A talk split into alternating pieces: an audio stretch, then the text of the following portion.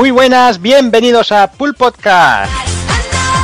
Bienvenidos a un programa más, 59 programa. Estamos ahí, ahí a puntito de esos 5 años.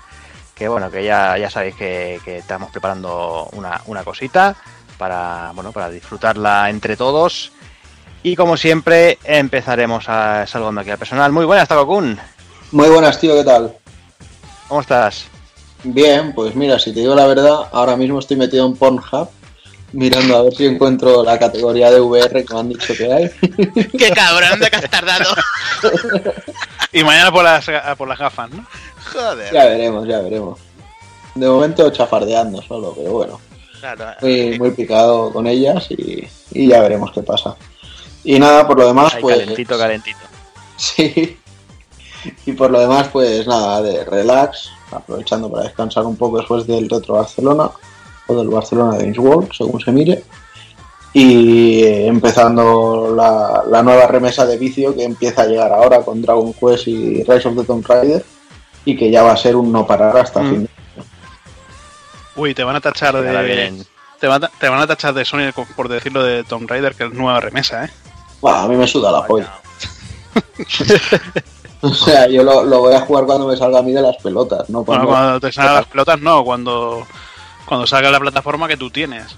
Como Bueno, todo el mundo tengo, la, tengo la One y empecé, ¿por qué no? Pero podía haber jugado tienes cuatro ahora. semanas Claro, y no ha parado. O sea, claro, eso sí. que no hay punto. Pero bueno. Pero bueno, no os peleéis, hombre. Ya Va a empezar ya el programa ya con hostilidades aquí de buenas a primeras. Ahí que parece uno que yo me sé de Hazard. No, no, si yo no me he peleado. Yo he dicho lo que. Lo que dicen, lo que comentan. Pues si tan, tan, tan hace tiempo que has jugado, ¿por qué no has hecho el análisis ya de Play 4? ¿De qué hablamos? Ah, no sé. Del Ah, sí, del Tomb tú- hace mi- mil años que has jugado. Pero hice, es que ya ni me acuerdo de- del último análisis. Sí, el último hice fue el de Mirror's Edge Catalyst, que me costó cuatro meses o cinco. Y, y digamos que el del Tomb Raider no me acuerdo. El del Tomb Raider no sé si hice. o- Sí, sí, por eso. Y bueno. of the Tomb Raider no me acuerdo si hice, pero bueno. Bueno, muy buena Hazard, hola, ¿qué tal? Pues bien, aquí ya puedo decir que oficialmente soy Hiko- Hikikomori 100%, ya con las gafas de realidad virtual y el Summer Lesson de, de Jarada. Ya de aquí, mundo real. Así que si no salgo, tío, parece que estoy ahí en un mundo, en, un, mundo- en otro mundo. En un mundo ideal. Sí, pero bastante bien. ¿Todo bien? ¿Te has mareado mucho? ¿Has comprado biodraminas y todo eso? No, que va, a ver, de momento no me he mareado. A ver, eh, las sensaciones que me ha dado, el- bueno, ya luego hablaremos de las VR. ¿Me preguntas o afirmas? ¿Me preguntas o Eh, afirmas? pregunto, pregunto. Ah, sí, lo de la Barcelona Games World lo comentaremos, pero bueno, yo creo que esperaremos al próximo programa para analizarlas a fondo, que la pueda probar más gente, ¿no? Sí, bueno, de momento, ya digo, de momento no me he mareado, solo las sensaciones que tiene el, el Drive Club de, de, cla- de- de ir a tomar una curva, de, de pensar que te va a venir la fuerza de la gravedad y hacer contra. eh, bueno, mover el cuerpo a esa dirección y casi Y caerte, caerte de la casi silla, caerte la silla y, y pero, bueno, de momento. Y bueno, sí, claro, eh, te viene a la cabeza eso, la sensación de velocidad, pero de momento mareos, Eh. pues no. Bueno, bueno, lo que dice, hay gente que se marea, dicen. Bueno, Pero no sé. son los que no tienen Play 4, seguro.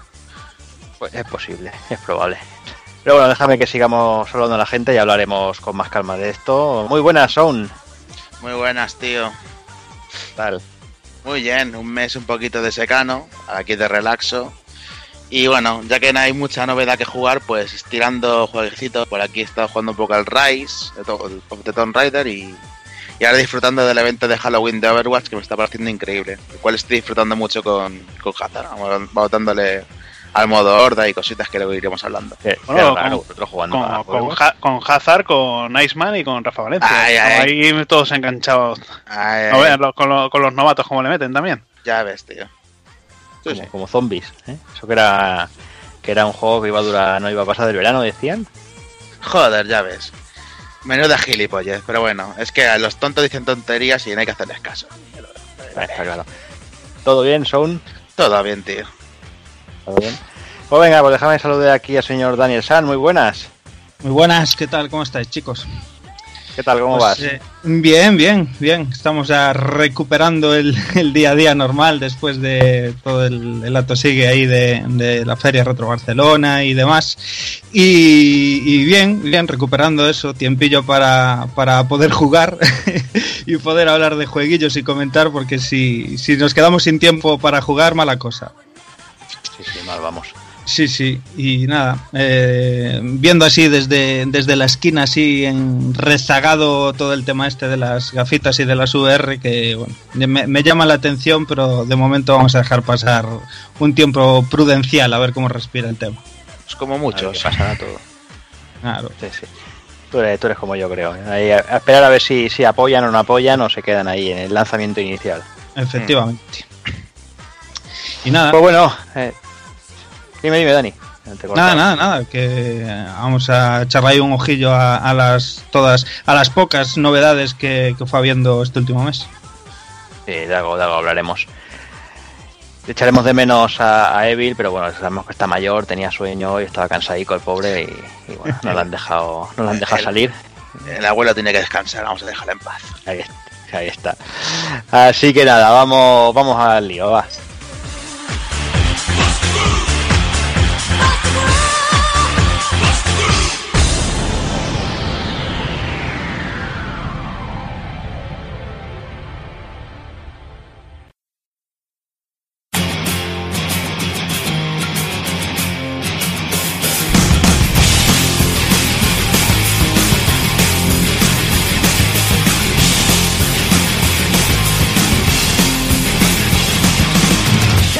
Y el 59 programa comenzaremos con las noticias más destacadas del mes de septiembre de 2016. Repasaremos las poquitas novedades de este mes. Analizaremos Record. Y remataremos con el ending.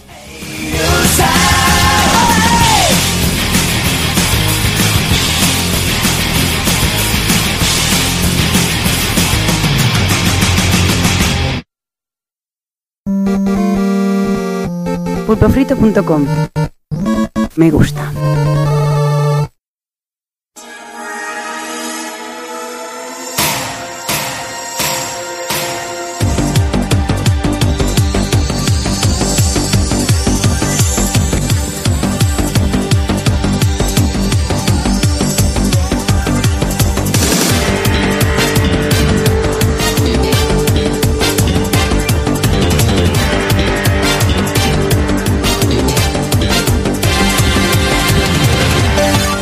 Venga, vamos a empezar ya con las noticias. Vamos a empezar un poco al revés, porque vamos a empezar con lo quizás lo que ha, lo que ha, sucedido más tarde, que es eh, todo el evento de la, Barcelona Games World y con ello el Retro Barcelona, que se bueno se celebró durante los días 6, 7, 8 y 9 de, de este mes de, de octubre.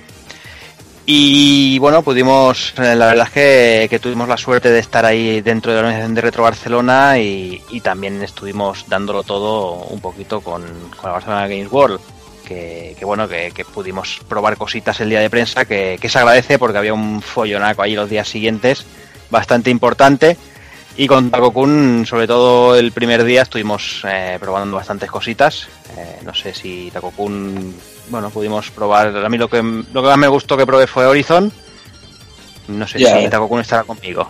Sí, la verdad es que fue justo lo que esperaba.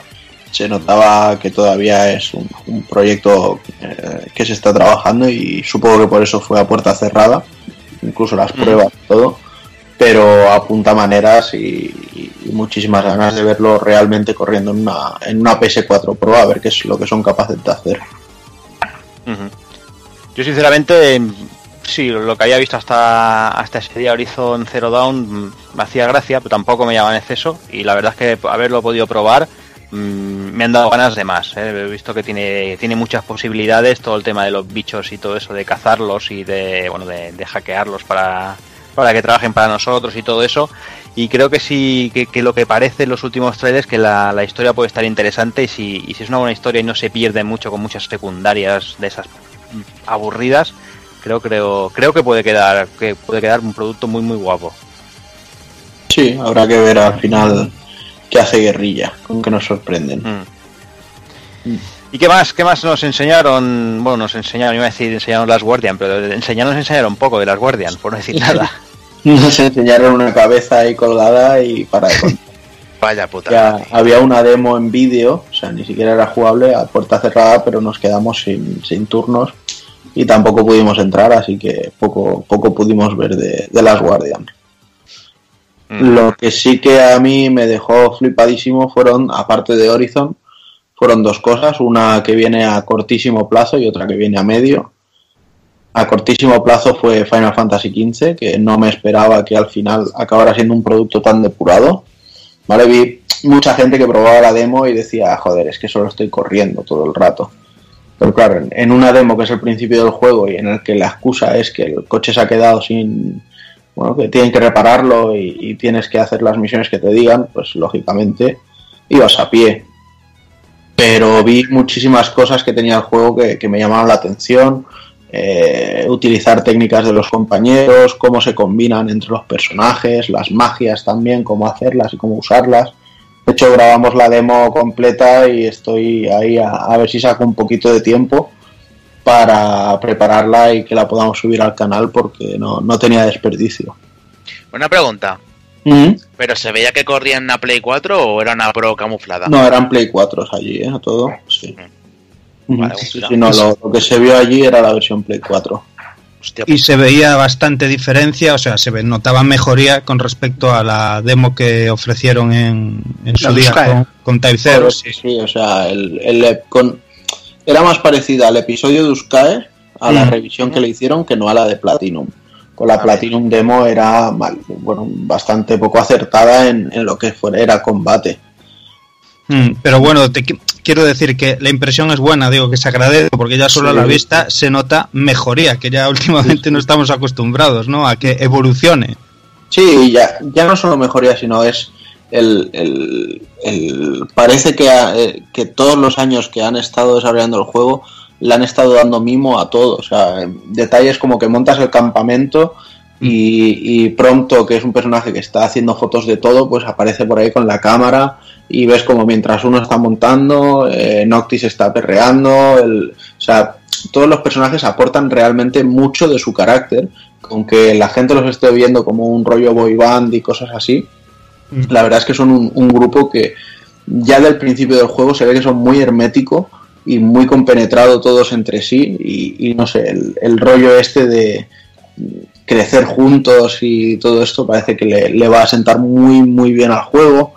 Luego todo el tema de los platos de comida para, para cocinar y la cantidad de, de boost que te van a hacer según lo que cocines. Eh, otro personaje que bueno es bueno en la caza, no sé. Tiene muchísimas cosas y, y creo que va a ser un, un señor juegazo, pero como la copa de un pino. Además el combate se me hizo muy divertido. Mm, Guardias, contraataques, ya te digo, ataques combinados entre los personajes. Lo mismo llega un momento que estás haciendo un ataque cualquiera y de repente Igni y Noctis terminan haciendo un X slash del Chrono Trigger. O en, otro, o en otro momento, por ejemplo, yo estaba con el espadón grande y estaba pegándole a un enemigo y de repente Noctis tira el espadón al aire y del aire aparece el, el Gladiolus, coge el espadón y cae haciendo un, un martillazo bestia. No sé, vi muchísimos detallitos así, o, o que te caes eh, y aparece el, el pronto y te coge y te echa hacia atrás mientras dispara al enemigo. ¿Sabes? Mu- muchísimas cosas, muchísimas animaciones que hacen que realmente el juego parezca muy creíble. Una preguntilla. ¿El juego ya venía con el parche este que dijeron que, que sacaron por el que retrasaron el juego? ¿O, o no? Yo creo, que, yo creo que ya era la versión final del juego, ¿eh? porque de hecho cuando la demo en sí es el principio del juego. Ah, Y los, los chavales que había allí de, de- del staff de Sony estaban al tanto todo el rato para que cuando llegabas a un punto te la cortaban.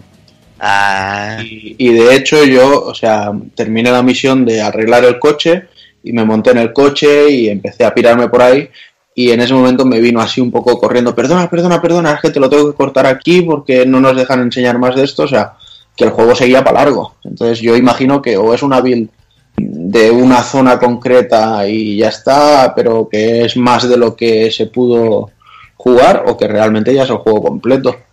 pues ojalá que sea juego completo, la verdad. Ya con todo, el parche y demás. Mm. Y bueno, y decía que este era el, el que a medio, al medio plazo, o sea, a corto plazo me llamó mucho, pero a medio plazo Resident Evil 7 con las VR me dejó muy, muy flipado. Y, y sí, volveremos a lo de siempre, quizá no sea un Resident Evil per se, pero no sé, eh, todo lo que fue la experiencia de jugarlo con las VR me dejó muy buen sabor de boca, tanto que estoy en plan que cada cinco minutos digo, me compro las gafas, no me las compro, me las compro, no me las compro. Es que igual el salto este, yo es que no he jugado ni siquiera he tocado un, un headset de VR, pero yo creo que Resident Evil, por el tipo de juego que es, el, o lo que quiere enfocarse es más ahora el, el horror, eh, la primera persona y, y las VR le va cojonudo, yo creo. No sé. Ya veremos el cambio más purista, no igual no le gusta, pero yo creo que es un, es un buen camino a seguir, la verdad. Mm, Yo por mi parte, eh, bueno, yo, yo también yo tenía, tenía curiosidad por probar las VR, no era, no era nada que me, que me llamara excesivamente la atención y dije, bueno, tú ya que las voy a probar, eh, me, me hago mi, mi cola y las pruebo con Resident Evil, ¿no? Porque, ¿Para qué probarlo con otra cosa que pudiendo probarlas con Resident? Y personalmente eh, me sorprendieron muy gratamente. Sí que es verdad que técnicamente no es puntero, pero la inmersión es, es brutal. O sea, la inmersión dentro del propio juego, todo lo que dice Takokun puede decir que no es un Resident, pero la inmersión en sí me parece de 10, o sea, es espectacular. A mí me, me, me, me parece una pasada. Y a, y a, lo poco que las empresas, las compañías apoyen VR, yo creo que pueden salir cositas muy, muy interesantes. Quizás no en todos los géneros, que hablábamos esta tarde con Takokun, pero sí que hay muchos géneros que son, bueno, que pueden ser carne de cañón, ¿no? Para, para VR y que si se aprovechan bien, la verdad es que puede, puede quedar algo muy guapo. Sí, supongo que van a ser sobre todo cuatro pilares. Eh, los tres pilares de los AAA serán conducción, FPS y juegos de terror. En primera persona, casi todos. Sí, exacto. Y el pilar de los indies serán juegos rollo puzzles. Sí. Yo creo que va a ir por ahí casi toda la oferta. Mm. No sé, ya digo, a ver, depende de con las compañías lo que lo que decían. A mí me molaría, yo lo, lo pensaba el otro día, eh, que pasa que sería sería un follón que te cagas, ¿no? Pero pero que hiciera, como, como hizo Kojima con, con Snatcher en Mega CD, que, que, tenías la pistola conectada al segundo pad y jugabas y que las escenas de pistola tenías que coger la pistola. Pues no sé, algún, alguna paranoia así de algún juego, los juegos que, que jugaras normal y que en ciertos momentos del juego, ciertos momentos puntuales, te pusieras a VR para algunas misiones, una historia. Yo creo que podría ser algo, algo interesante, la verdad. Bueno, esto parece que han empezado a. Al menos es la idea inicial también que están teniendo, pues con, Final Fantasy XV, sin ir más lejos, podremos hacer esto. Habrá partes en las que podremos jugar con, con las VR. Entonces, en vez de controlar a Noctis con la espada, controlaremos a Prompto, que como va con la pistola, pues con las VR y el Move podremos luchar contra los enemigos. El Call of Duty también presentaron un, una zona que era exclusiva para VR. Y luego, bueno, el, Rise of the Tomb Raider mismamente ha salido ahora, que tiene un, una parte de jugable, digamos, fuera de lo que es el juego normal, pero que también es todo en VR. Y bueno, sigamos, sigamos un poquito. Eh, ¿Qué más cositas? Eh, pudimos hablar un poquito de Gran Turismo Sport. Pudimos hablar que bueno que realmente no nos contaron demasiada cosa. Eh, la verdad es que, que, intentamos estirar un poquito de la lengua y no, no nos explicaron prácticamente nada. por no decir nada. Y cosas interesantes, Takokun, eh, por ejemplo, te pudiste hablar un poquito con Tabata, ¿no? Bueno, hablar, pudisteis eh, bueno, Tabata lo, lo, vimos en la conferencia, simplemente. Sí. Hicieron un tráiler que si bien no, no, aportaba nada nuevo sobre Final Fantasy XV, estaba gracioso porque estaba en castellano, fue, era como una presentación para el público español. De hecho, hay una cosa que no me gustó nada y, y creo que lo comenté con, con, los chicos de Sony, que es que, no, lo comenté con, con, con la gente que había traído a Jarada mientras esperaba la entrevista es que parecía que eh, aquí no tuviéramos ni puta idea de lo que era Final Fantasy. O sea, que la, la, conferencia para prensa que estaba haciendo parecía que la gente de prensa no tuviera ni puta idea. Porque mm. llega el señor Tabata y nos dice, Final Fantasy XV es el juego número 15 de la saga, pero no tenéis que haber jugado a los otros 14, ¿eh? dices, a ver, caballero. Joder, con el Capitán Obvio. Estamos aquí por algo. Entonces, sabemos un mínimo, ni que sea, pero bueno. Y nada, entonces siguiendo esa base, pues hicieron una presentación de, de, lo que es la, la, historia que conocemos de Final 15, que de hecho lo, lo, colgamos en el canal de YouTube nuestro. Y luego, pues bueno, estuvieron explicando algunas cosillas de, del sistema de juego, cómo va a ser, de los pilares de, de, de esta entrega, etcétera, etcétera. Pues bueno, fue una, una conferencia como mínimo entretenida y que por supuesto es muy agradable que, que traigan a gente así y que, y que hagan charlas. O sea, realmente le da ese, ese rollete de feria más internacional que, que quiere buscar la, la, Barcelona Games World. Uh -huh. Con quien sí que pudimos charrar un ratito, no demasiado, fue con, con Katsuhiro Harada, el, el productor de, de, Tekken 7, bueno, y de la saga en sí. Y la verdad es que el tío majísimo. Estuvimos eh, muy, muy a gusto el, el, tiempecito que pasamos con él. Lo único, pues la lástima es eso, que en las entrevistas, pues entre que haces la pregunta, el traductor eh, la pilla, se la pasa a él, él le contesta y él te la da a ti, pues se, se, pierde mucho tiempo. Por cierto, muy bien por parte de, de Bandai Namco, que este año contó con Marc Bernabé como traductor, porque también es cierto que otros años ha habido otros traductores, bueno, hubo un año que Paul Roca y también la verdad es que es muy competente, pero en algún salón del manga nos ha tocado algún traductor que dices, a ver, estoy entendiendo yo pinceladas de lo que está diciendo el tío y no tiene nada que ver con lo que me estás contando tú. Por favor. Pero bueno. Y nada, pues eh, lo que le preguntamos tampoco lo voy a decir aquí por aquí mucho, así quien quiera tenga un mínimo de interés, simplemente que busque la, la entrevista en, en, nuestro canal de YouTube y, y, y, pueda enterarse de las cosillas que hablamos con él y de paso vea el, el saludo que nos hizo imitando, bueno, doblando de hecho a, a Marshall Lowe. Mm. ¿Qué más eh, en Sony? ¿Qué más teníamos por ahí? Bueno, teníamos un Gravity Rush 2 muy rico y ya había alguna cosilla. Bueno, había mmm, consolas con el No Man's Sky sin nadie jugándolo, que eran No Man's Game. Había un par de Bounce por ahí, que es un título muy interesante. Estaba el Tomorrow Children. Y había, bueno, el Ratchet y cositas así que ya están en el mercado. Uncharted 4 también estaba por allí. De Final Fantasy XV había muchas, muchas unidades para probarlo y luego ya pues pasabas un poquito a bueno tenían una zona más mmm, pequeñita digamos con mini monitores donde ahí ya tenían Street Fighter y algunos juegos de deportes y eso. Y luego pues tenían un par de isletas más cerradas por llamarlo así con el Mafia el, el Pressing Catch nuevo el Call of Duty y el NBA que cada uno, pues, bueno, en el NBA hicieron una mini cancha de básquet, el, el Mafia cerraron como si fuera un, un, edificio, etcétera, etcétera. Y bueno, esto pues son acuerdos a los que se llega con, con las third parties y digamos que, que costeaban un poquito entre ambos el, el lugar. Pues la verdad es que la zona de Sony fue la más interesante simplemente por lo bien que montaron todo con escenografía, estaba por allí la cabeza de Trico, tenían una pantalla con trailers constantes, tenían además muy interesante un, una pantalla grande donde había un par de presentadores y bueno, tenían ahí un, no recuerdo si era un sofá o sillas o qué, y eh, durante todos los días estuvo haciendo streaming de lo que salía ahí. Entonces había momentos en los que los ilustradores de Final Fantasy XV, por ejemplo, estaban haciendo un mural y cada día que hacían de este mural pues iban iban retransmitiéndolo, se hacían concursos, se hacían se hicieron muchas cosas y eso estuvo en streaming todos los días. Y la verdad es que los ratos que nosotros estuvimos por allí cerca se, se hacía bastante agradable tener eso. Luego ya, pues bueno, Bandai también montó un ring donde puso una recreativa de Tekken 7 y ahí se jugaban los combates de, de torneos y demás.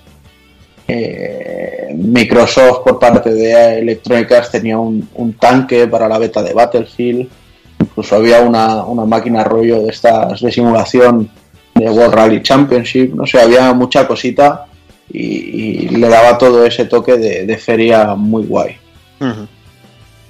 Sí, había también varios simuladores así en plan con tres pantallas de, de conducción con el DIRT. Habían, creo que también alguno con, con Oculus Rift, también alguna versión de DIRT. Eh, después Microsoft tenía por allí cositas como The Racing 4, que se ve espectacular. El juego la verdad es que, que luce muy bien. Tiene ahí 200 millones de, de zombies ahí haciendo, haciendo carnicerías como nos tienen acostumbrados. Había Microsoft también trajo Titanfall 2 y, y había uno por ahí escondido, estaba Cuphead, que hace Sí, unos días se, se anunció el, el retraso. Pero bueno, si es para mejorar esas, esas interfaces entre bosses, bienvenido sea, la verdad, sinceramente. Al final, al final acabarán haciendo un juego de plataformas completo en vez de ser un rollo boss rush como iba a ser. Sí, sí, sí, pero bueno, Yo- si, si va bien, dime un. Yo es un juego que tengo muchas ganas y hace tiempo le, le vengo echando el ojo. Mm. Tiene una muy buena pinta, la verdad. Hombre, es que visualmente es espectacular. Y Ya ves, mismo, el problema que tiene es eso, que las fases de entre media de los bosses son, son muy repetitivas, son un poco sosillas. Sí. Pero bueno, si, si el retraso sirve para que se le metan caña y variedad y todo eso, hostia, yo creo que puede quedar un titulazo. Más dijeron, lo comentaron porque lo vi en una, en una entrevista lo que fue que tardaron tanto tiempo en hacerlo porque cada fase o, o escena está hecha a mano de, de ese Mm. juego. Sí, o sea sí, que sí. eso es primero dibujar y luego luego pasarlo, o sea, un puto trabajazo. ¿Y qué más? Y bueno, había toda la parte de eSports que estaba reventada, eh, había la parte de, de indies, también tenían un- una zona especial de indies y Nintendo tenía una pequeña zona que bueno, que básicamente mostraban las NES Mini, mostraban un montón de amigos, estaba por ahí Martinet ahí haciéndose fotos con, con Taco Kun. Nintendo, me, me vais a perdonar, pero lo que montó fue una mierda. O Ya, sea, pero que, que- que iba, yo- que iba a enseñar Nintendo. No, pero yo ver el, eso de ven al bootcamp de Fire Emblem y tenías ahí a dos chavalines que habían contratado en plan atrecho diciéndote tienes que ser del clan Hoshi porque no sé qué y no sé cuánto porque nosotros hacemos estas cosas y hacemos dices por Era favor violento. Era violento, verlo incluso desde fuera era violento. Sí, O sea, que era vergüenza ajena total o qué? Sí, las, sí, NES, era- sí, las NES mini muy bonitas pero estaban Muy enfermada, muy enfermada la gente con las NES Mini. ¿eh? Unas colazas por catar la NES Mini y muy severas. Sí, sí. Cazar de algo. Que olía rancio. Claro. Joder. bueno, había Paper Mario por allí y alguna. Bueno, es que en realidad mucho no tenía que llevar, pero bueno. Claro, ese es el tema, de que poco tenía que enseñar. Yo sé que mira, eh, Pero le están reventado de gente. Sí, Yo sé sí. que entré a un sitio que era torneo de Splatoon y Pokémon y digo, hostia, digo, salí corriendo. Aparte de que está Sacarla de prácticamente casi, casi vacío, yo creo que el sitio donde mejor te podías mover en toda la feria. Madre mía. Ah, bueno. Bueno, no sé, no sé si queréis añadir alguna cosilla, no, no sé si nos dejamos, nos dejamos cositas. No sé, Hazard, tú que estuviste por ahí también. Bueno, a ver, eh, la verdad que la feria, la Barcelona Games World, a mí, eh, yo llegué a las 9 y 20 abriendo a las, a las 10, una, una cola eh, increíble, hasta las 11 y 20 no conseguí entrar, o sea, dos horas de cola, teniendo ya, teniendo, teniendo ya entrada. Y joder, era increíble porque aparte me, me colé a mitad de cola para que veas. habiendo, habiendo a, a mitad de cola, tardar tanto en, tanto en entrar. Pero bueno, tenía, tenía una cita ya pillada en la, en la web de Sony para probar las VR. Quería probarlas porque me las, me las iba a comprar. Al final probé el Valkyrie VR VR Drive. Y joder, aparte, bueno, el juego vas dando vueltas con la nave, pero no sé, sensación de vértigo, no me da sensación de vértigo, no me da sensación de nada. Era como jugar a un Ace Combat en, en una pantalla, en una pantalla grande. Mm. Luego, pues nada, el Gravity Rush, el Gravity Rush, la verdad que, que si el juego lo hacen para las VR, porque porque con la con el cambio de cámara, las vueltas que te da la cámara, te pillas un mareo, pillas vértigo, Acabas potando seguro. Acabas, por- acabas potando seguro, pero el juego, bueno, te con- consigue consigue eso, eh, técnicamente muy bonito todo, muy chulo. Y luego también probé el Dragon Ball Xenoverse 2 y la verdad que se nota una mejora grande con respecto al primero. Los- unos combates mucho más rápidos, eh, no tan no tan guiados como en el como en el primero y parece que las técnicas son algo diferentes de. Hay, hay, hay beta abierta hasta el día 17. ¿Hay beta si quieres abierta? probarlo. Sí, sí, hay beta abierta. Para- Supongo que la gente cuando nos escuche ya, ya, estará, ya habrá Sí. terminado. está para descargar pero Ah, pues está, hasta el día la Voy a 17. bajar a ver, a ver qué tal, porque quiero darle un poquito, porque jugué con- contra un chaval, macho, me pegó una paliza, a mí no me salía nada. me viene un chaval, ¿puedo jugar? Digo, sí, es que estoy solo aquí, no soy un hikikomori, salgo de casa, voy y, y mira, y se puso a jugar conmigo el chaval por pena y, y me pegó una paliza, no, no tanta pena porque, macho, me pegó una paliza, pero, pero bien. Pobrecito. Luego es lo que digo, la, la feria, pues eh, muchos niños, eh, muchos padres, mucha gente mayor. Bueno, era una feria hecha para, para, para todo el mundo. Veías youtubers, veías eh, liga de Call of Duty, eh, torneo de Battlefield de, de fans contra youtubers, eh, un... El, me parece que estaban haciendo un no sé si una liga, la liga de, del LOL también allí en una especie de anfiteatro grande con un montón de gente, no sé si lo retransmitían, pero no sé, eh, para ser la, la primera vez, mucha mucha asistencia, eh, mucha gente y bueno, mucha mucha cola. Eh, yo hay cosas que no las pude probar, bueno, ya saldrán, ya las probaré. Tampoco me voy a poner a llorar por por no, no haberlo probado. Si lo hubiera querido probar de verdad, pues hubiera hecho cola, me hubiera tirado horas, horas esperando jugar a, a lo que quisiera. No pude probar el Sí, Resident lo- Evil, pero, pero bueno. Lo que pasa que también es cierto que, a ver, ha habido cosas que están muy mal montadas. Bueno, las vi, Una- las- unas, unas por parte de organización y otras por parte de Sony en este caso, por ejemplo, ¿vale? Porque mira, con las gafas, eh, si tú cogías cita y te daban cita a las diez y media, pero hasta las 12 no conseguías entrar al pabellón, ¿qué pasa? ¿Sabes? Y dices, a ver, llevo desde las 9 en la calle. Pero lo que a mí me parece muy mal montado es que eh, la organización haya vendido entradas VIP en, el jueves, ¿vale? Que eran a 24 euros y te, te la vendían como que así puedes probarlo todo. Claro, la gente de eh, esas entradas podían acceder al recinto a partir de las 3 de la tarde. Claro, la gente de prensa, que éramos muchos, ya a las 2 había unas colas tremendas para el Resident Evil. Pues lógicamente la gente iba pillando eh, cola y iba pillando turno. Y claro, cuando entró la segunda, tercera persona a las 3 y se fue corriendo al stand a pedir hora y le dijeron, no, ya no, ya no quedan. Decía, a ver, he pagado 24 putos euros y quiero probar las puñeteras gafas, sea con el Resident Evil o sea con cualquier otro juego. Ya, pero es que ya están todos los horarios cogidos y en realidad en ese día en concreto, pues quizás Sony sí que lo hizo bien, porque era el día de prensa y, y ya está, pero es rollo que entre la organización y ellos pues no, no ha habido una comunicación. Y luego ya al día siguiente con todo lo de la app ya fue un cachondeo. La, la gente llegaba allí y no sabía que había, una, que había que apuntarse a una app y pedir cita para probarlas.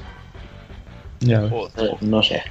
Y lo La verdad que el problema han tenido un problema muy grande de, de- de desinformación. La verdad es que les ha- le- bueno, no se han, no se han, no se han, no se han explicado a, a- a la gente. Yo creo que ese ha sido el principal problema. Lo que decía, lo que decía Gaza. Yo sé que, que, que primera hora del sábado yo salí a buscar a, a Speed y todo eso que tenían que entrar para hacer su conferencia ahí en el Retro Barcelona.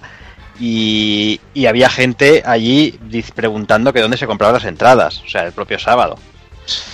Claro, el, problema es ese. Y luego pregunté yo en Segurata porque me preguntaban, hostia, ¿y para mañana se pueden comprar? Y, pregu- y pregunté allí y me dijeron ese mismo día por la mañana que las del domingo también estaban agotadas desde, desde ese día. Claro, obviamente, mm, si tú no informas a la gente, la gente va allí, intenta comprar entrada y. y, hostia, y, y se encuentran se encuentran en el percal, ¿no? Y ver el y ver eso, ver esas colacas que, que para entrar, que es lo que decimos, ¿no? Te pegas una o dos horas para poder entrar al recinto Mm, Ya verá que ahí yo tienen mucho margen de mejora. Yo creo que, que- que tendrían que haber habilitado más entradas, tendrían que haber, mm, no sé, hacerlo, hacerlo de otra manera. Nintendo, por ejemplo, también la cagó mucho porque tenía un concurso que era jugar, bueno, eran unas partidas a, a tres juegos concretos en, en las 3DS que tenían allí. Pero El claro, Mario de Nintendo 64, el Mario de Wii y el Mario de Wii U. era, era, me parece que durante un tiempo de una hora, lo que duraba el, el torneo, y dices, es que en, en una hora me da tiempo de hacer la cola de uno de los juegos y, y empezar la cola de otro, o sea, no me da tiempo a participar en los tres. Mm. Entonces, no sé, bueno, son muchas cosas que, que se pueden mejorar, pero lógicamente para eso es una primera edición, para, para que salgan fallos y pulirlos en la siguiente. Muy- ya, a mí, por ejemplo, no me moló nada eh, como dice Jordi, la desinformación y la mala información también, porque Sony en los mails que mandaba de, de, promoción y en su propia web y todo, decía que, por ejemplo, Last Guardian se iba a poder jugar allí, no ver. Y vaya, o sea, eh, vídeo y de jugar cero.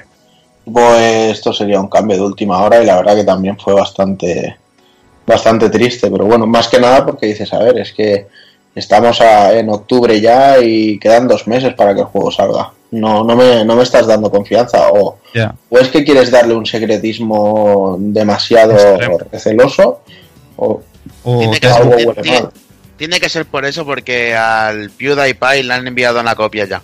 Sí, sí, lo he visto, que ha jugado los primeros 25 minutos y que... Así que tiene que ser por tema de secretismo, seguramente.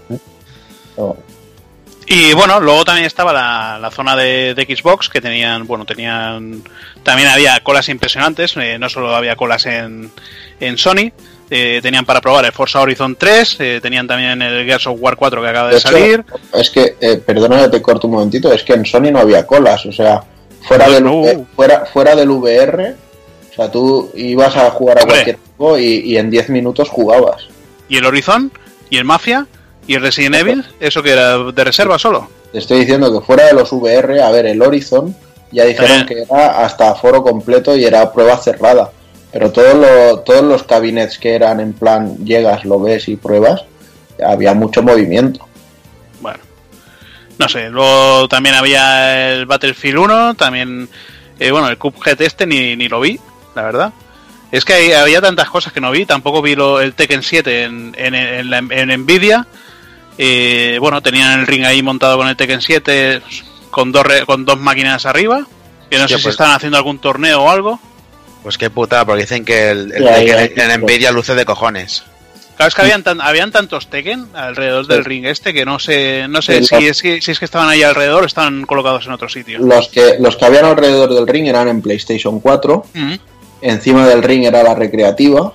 Ajá y luego entre, entre el ring y el mostrador de, digamos, atención al cliente, por llamarlo así, de, de Bandai Namco, había una hilera para jugar de pie, que había pues, eh, cuatro monitores hacia cada lado, o sea, unas ocho en total de, de PC.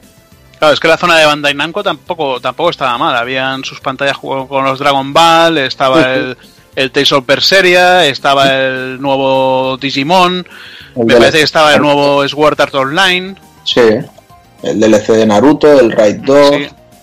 Tenía el Rossi por ahí en, promoción del juego este de Valentino Rossi. Sí, estaba bastante bien todo lo que tenían por ahí. Y eso, yo en, en realidad creo que es eso, que la feria ha arrancado muy bien, quizá demasiado en comparación a otras que he visto y bueno, es, sobre todo he escuchado muchas quejas en, relación al precio, de precios prohibitivos, no sé qué. Yo, ¿qué queréis que os diga? O sea, no es, no es una feria de barrio, no es un cacharro montado en un casal, ¿sabes? Hay una inversión y hay una historia que sigue. Estamos, bueno, si ya la gente de aquí se queja de que el salón del manga cueste 7 euros, pues dices, joder, es que 7 euros no te lo cuesta ya un salón en ningún sitio. El, Toulouse Game Show era una putísima mierda y costaba 20 pavos la entrada. Ni los Japan Weekend, que son más tirados, valen menos ya de 10 euros muchos de ellos, así que... Por eso que, los festivales cuestan esto y, claro. y realmente esta Barcelona Games World tenía olorcito a, poder codearse con una Gamescom en, en futuras ediciones a la Paris Games Week o, algunas de estas europeas que quiera. Hostia. De hecho, sería fantástico que, de aquí a un tiempo eh, se considerara que la tercera feria en Discordia fuera aquí en Barcelona. Está ya muy bien, la verdad. Se todo potencial aquí en el mercado y demás. Bueno, no te olvides tampoco de la de Madrid. Que a ver qué tal este año, porque han, ah. hombre, este año le han cambiado el nombre y no sé si habrán cambiado de organización o qué. Cuidado que ese tema levanta. levanta mm, Bueno, levanta, ¿no? Habrá gente que puede ir a de Barcelona y habrá gente que no puede ir a de Madrid. No sé, yo personalmente todavía no he leído ninguna nota de prensa de ningún de ningún desarrollador que vayan a llevar. Que eso siempre hace mucho. No sé, supongo que en los próximos días irán explicando cómo va a ser todo. Sí, dicen que ha sido una, una feria casi Pero que- hecha a prisa. Que te digo una cosa, para mí la, la primera Madrid Games Week, para mí estuvo cojonuda.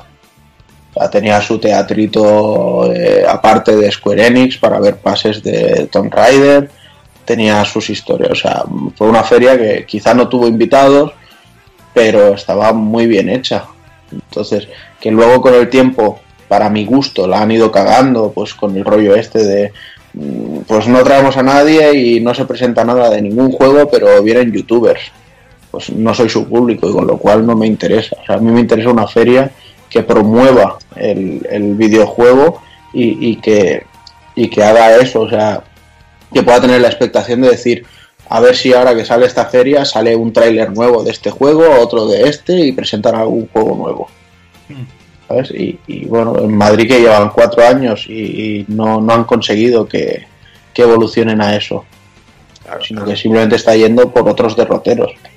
Y bueno, y si hablamos de Barcelona Games World, obviamente tenemos que hablar de, de nuestra parte, ¿no? De lo que más, bueno, de lo que más nos tira y es de Retro Barcelona. Y para ello, obviamente, tenemos otra vez a Carlas por aquí que nos va a contar un poquito, bueno, las, las impresiones finales de- del evento, como, bueno, como lo, ha- lo ha podido vivir él desde, bueno, como, como organización.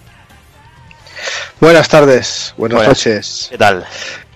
Bien, ya ¿Descansado un poco ya, descansado, sí, sí, sí, sí, porque ya, ya visteis cómo, cómo acabamos, ¿no? Los cuatro días duros, durísimos, eh, porque era la, la primera vez que, que hacíamos cuatro días Sí. y eso, hostia, es durillo, ¿eh? Sí, fue, fue, fue complicado, sobre todo porque el primer día, al ser prensa, la cosa estaba muy muy paradita y dices, hostia, el primer día parece que no, no lo hayas aprovechado, ¿no? Parece que, que el, Sí, que el bueno. trabajo hecho, entre comillas, no, no sirvió para mucho el del primer día.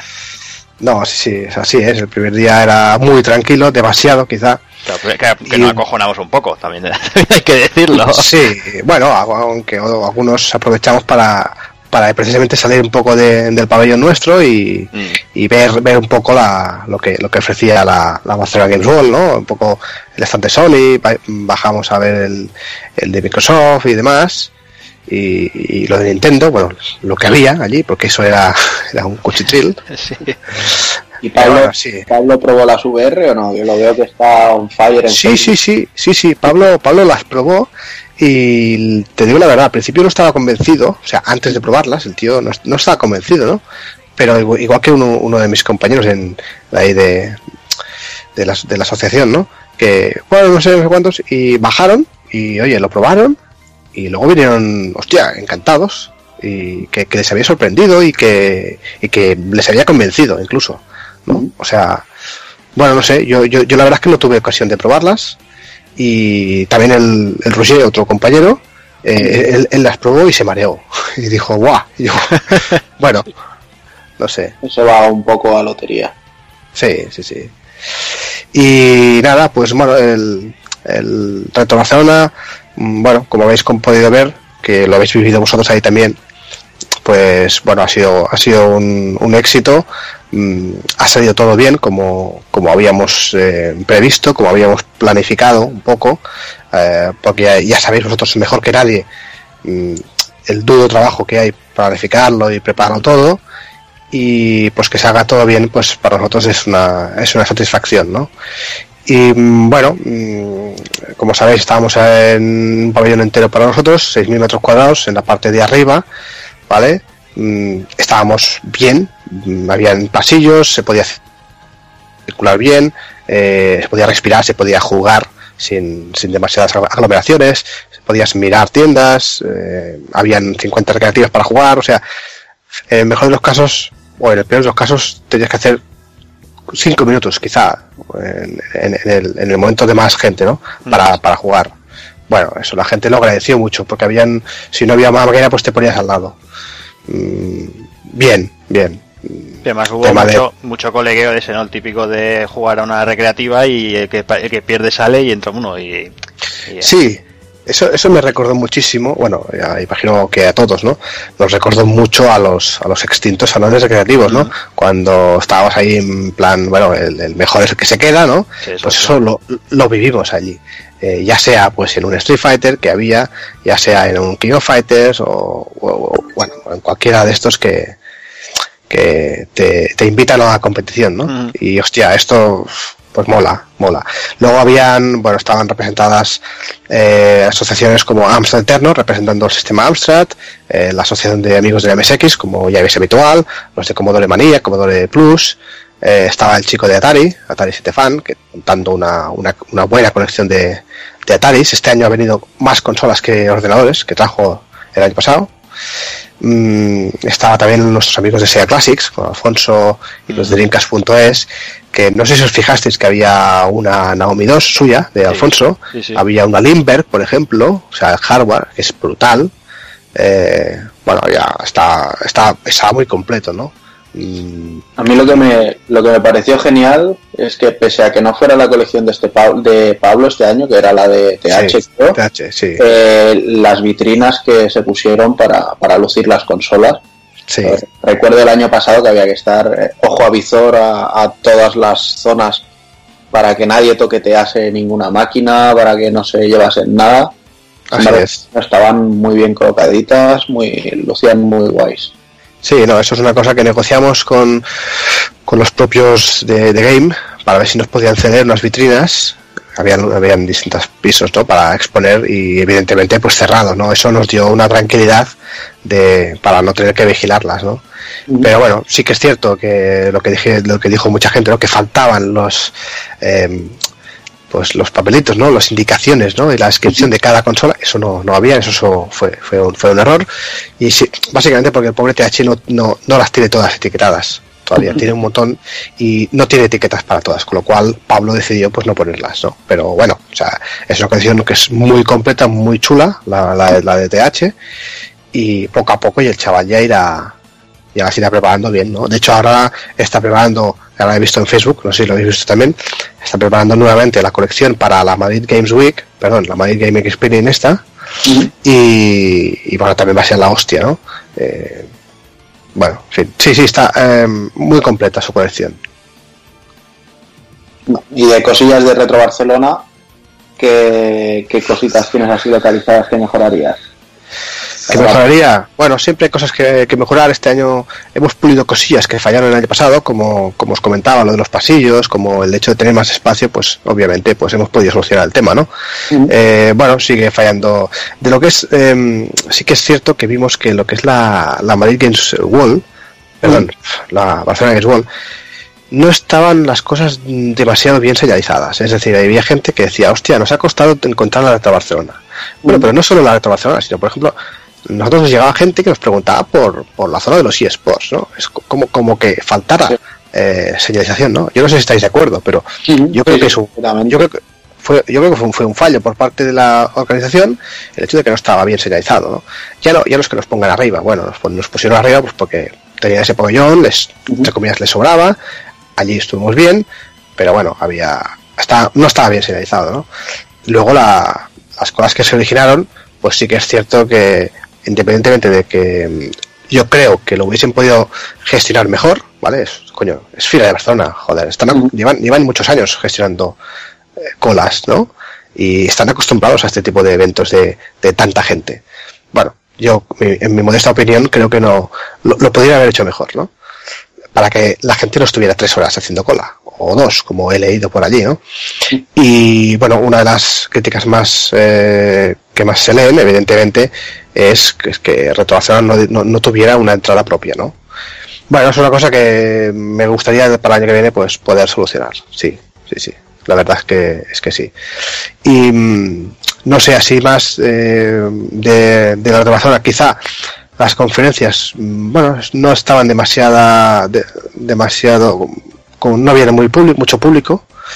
Tampoco entiendo, mm, bueno, igual sí, supongo que debido a la, oferta ¿no? que, que, había, había tantas cosas que igual la gente no, no lo sé, es una opinión, ¿eh? igual, igual no querían perder entre comillas ¿no? dos horas para una charla y preferían jugar o preferían ir abajo a probar las VR, a probar el Resident 7, no lo sé, no lo sé, la verdad es que no, no, no entiendo todavía el motivo por el cual en las conferencias había, en el mejor de los casos, 50 a 60 personas. Esto no es habitual uh -huh. en, en Retro Barcelona. Pero bueno, eh, no sé, había otras cosas que funcionaron muy bien. Eh, una vez más el torneo musical ya, ya, ya- ya sabéis que, que estuvo muy divertido. Sí. Eh, la acústica de las conferencias estaba genial. O sea, La tú que sí, para el tipo de local y eso, la verdad es que Sí. ahí me sorprendió para bien. Sí, sí, sí, porque tú ya sabes que el hecho de no, no estar cerrado Mm. acústicamente, ¿no? Es un, es un temor, ¿no? Que tienes, hostia, y a ver cómo se oirá, ¿no? Pues, bueno, la gente que nos lleva un tema audiovisual, unos profesionales como la copa de un pino, Sí, sí. y pre- prepararon las dos salas súper bien, ¿no? Otro de las cosas que particularmente a mí estoy orgulloso de haberlo hecho, eh, y eso fue una cosa que mi hermano Xavi y yo nos, nos encaprichamos, ¿no? Fue montar ese panel de LEDs allí para jugar, ¿no? Brutal. Ah, pusimos allí Está increíble, tío.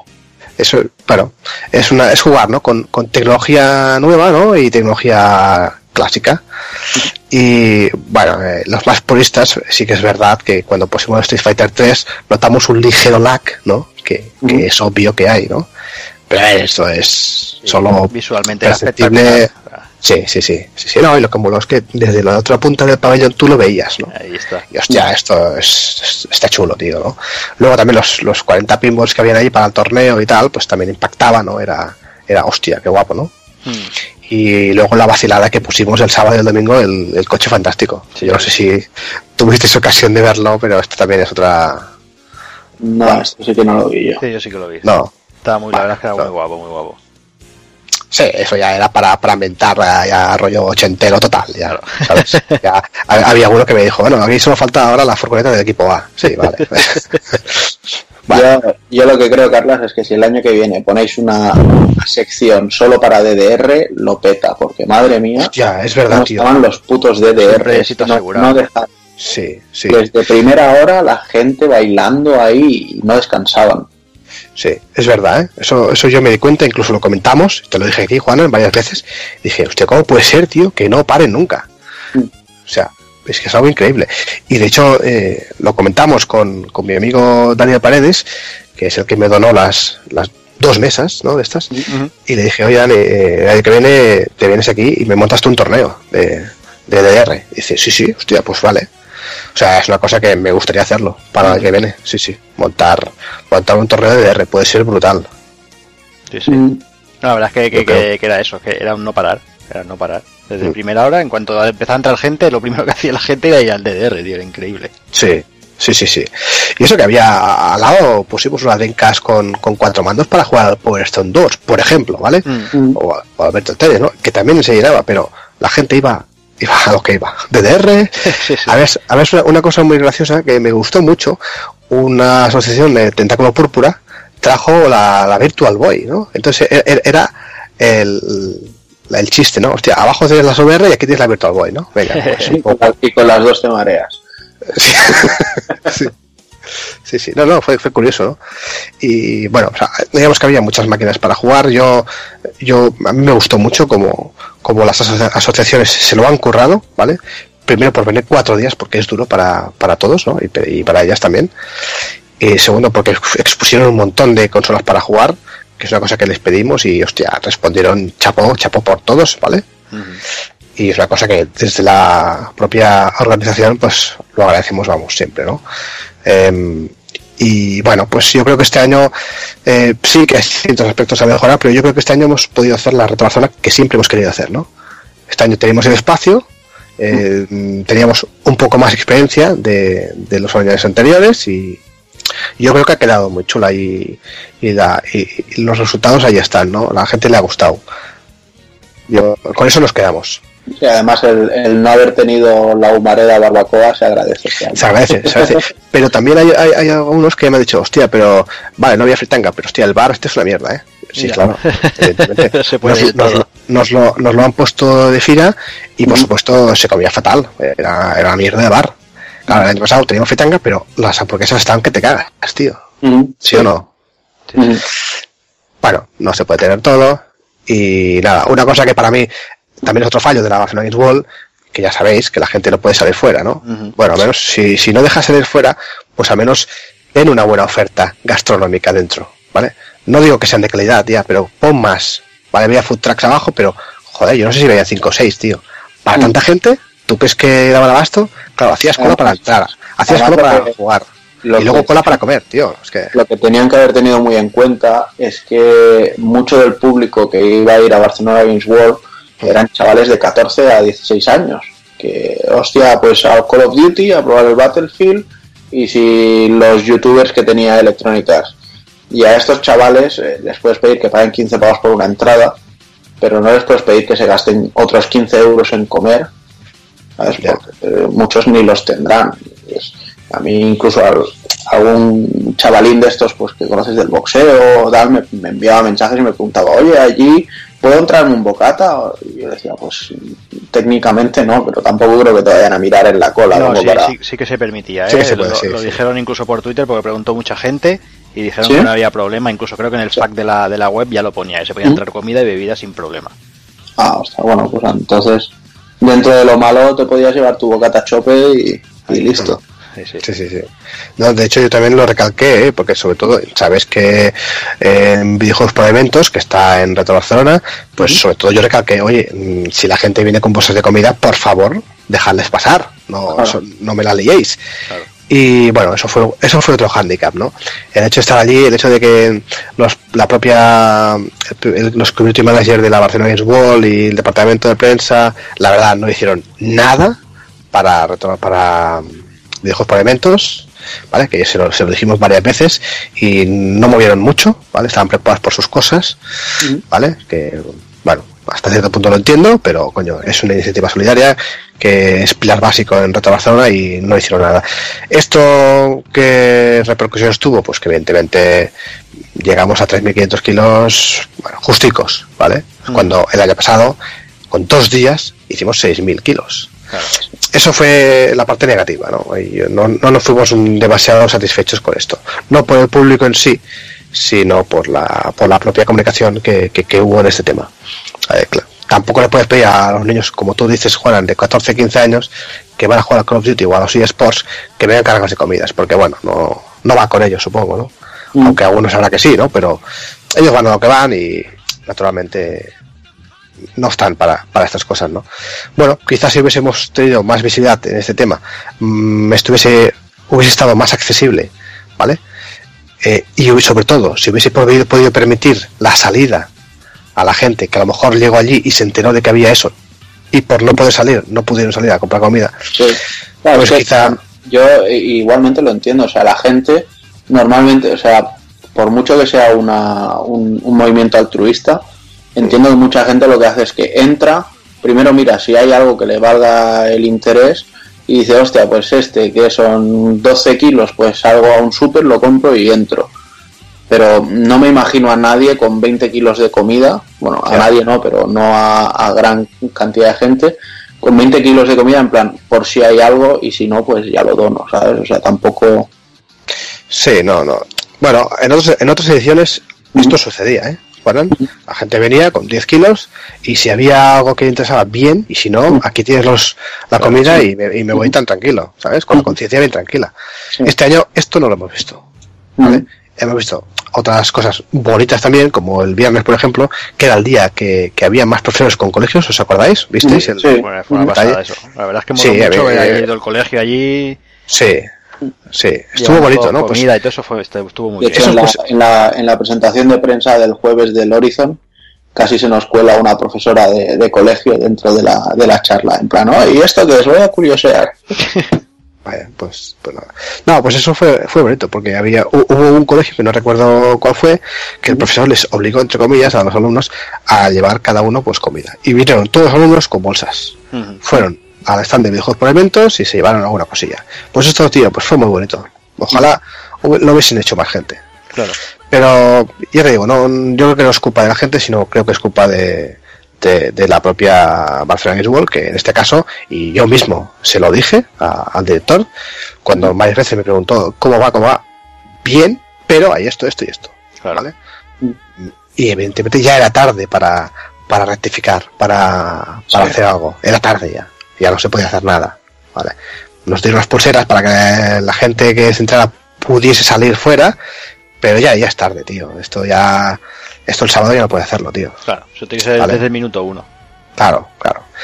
Pero bueno, naturalmente ellos estaban eh, en el minuto uno estaban preocupados No, por otras cosas porque, obviamente. porque si, os, si os acordáis, el, el, el jueves por la mañana hubo una tormenta que Sí, te cagas. goteras ahí ¿vale? brutales en algunos Tu- sitios. tu- tuvimos algunas goteras, abajo del stand de Sony se inundó eh, una parte, entonces tenían problemas más graves, evidentemente, ¿no? Y, hay que entenderlo.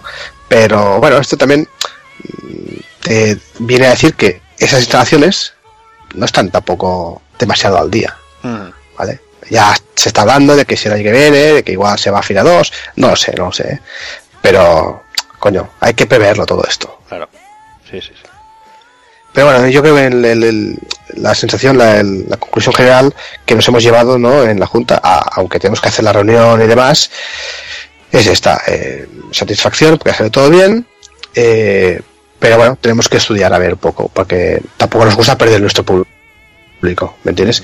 Hemos ganado público, sí, es verdad, han pasado 120 personas, eh, oficialmente nos llamó el director de FIA para decirnos que por la Retro Barcelona pasaron, y esto es un dato interesante, 70.000 personas, ¿vale? Casi. Vale, vale que algunas personas puede ser que entraran y salieran dos veces, pero el dato es ahí, porque hay unos contadores, ¿vale? Hay unas cámaras que cuentan la gente para, para el tema del control de aforo, ¿no? Mm. Bueno, pues es un dato curioso. Y eso te se traslada a que, a que las tiendas venden bien, se van contentos, había mucha gente, ya lo vimos, no hubo aglomeraciones dentro de nuestro pabellón, y, pero bueno, es un, te- es un tema que, que a nosotros no nos gusta perder nuestro público.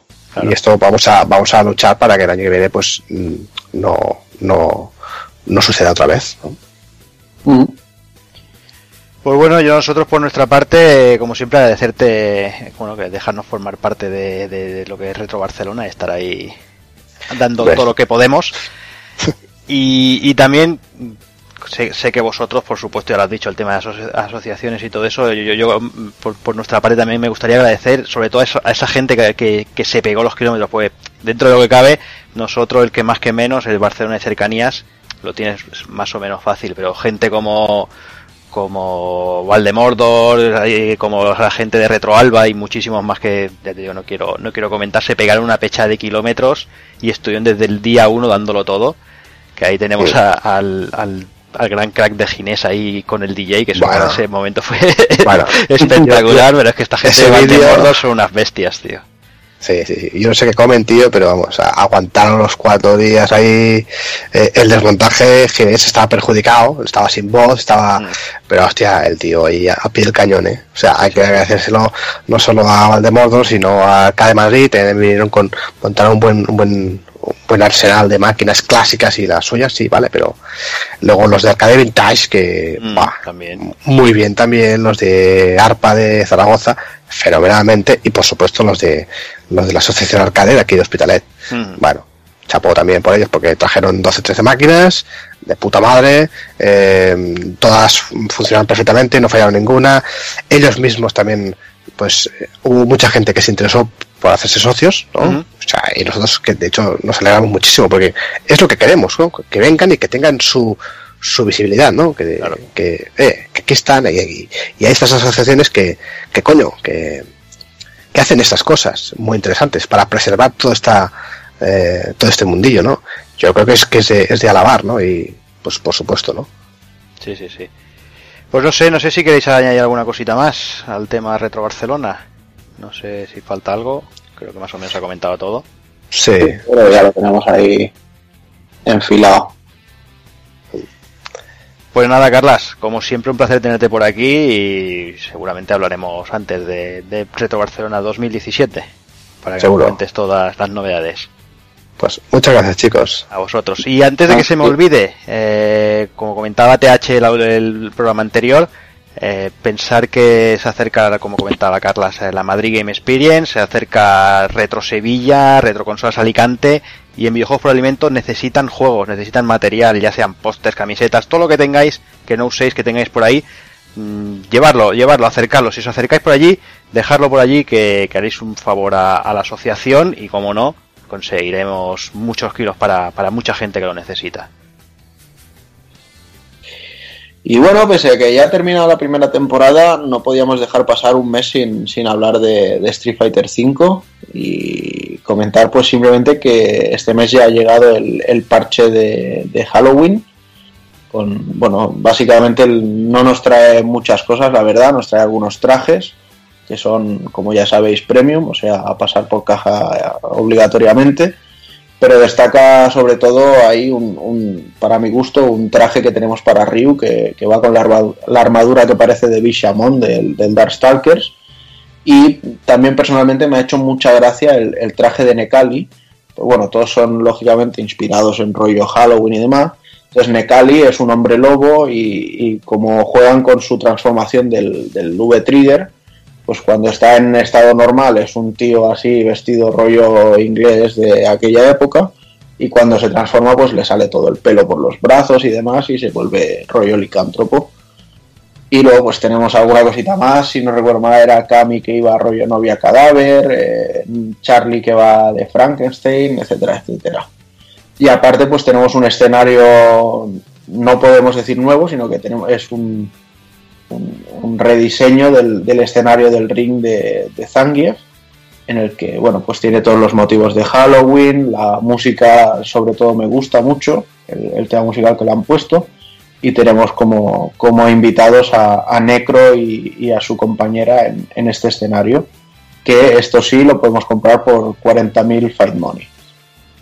Y luego, bueno, otro que también se ha sumado a la, a la moda de, bueno, a la moda, ¿no? A, la temporada de, Halloween es Overwatch, ¿no? Que me parece que Hazard y Soul estaban deseosos de hablar ya de este modo.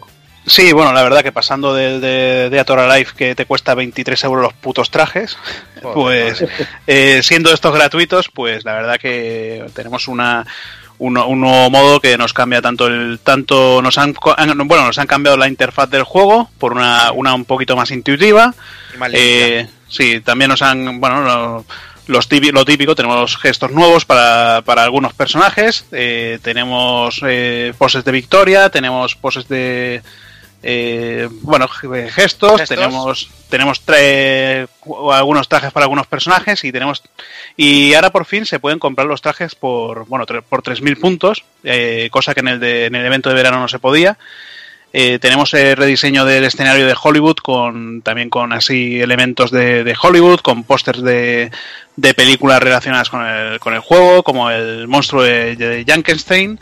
Y bueno, hablando del monstruo de Jankenstein, tenemos esa trifulca modo, modo horda que la verdad es una, una flipada con su, su historia, la interacción que tienen los personajes entre ellos y la brujita que es al final que es Mercy con ese traje que lo queremos ya.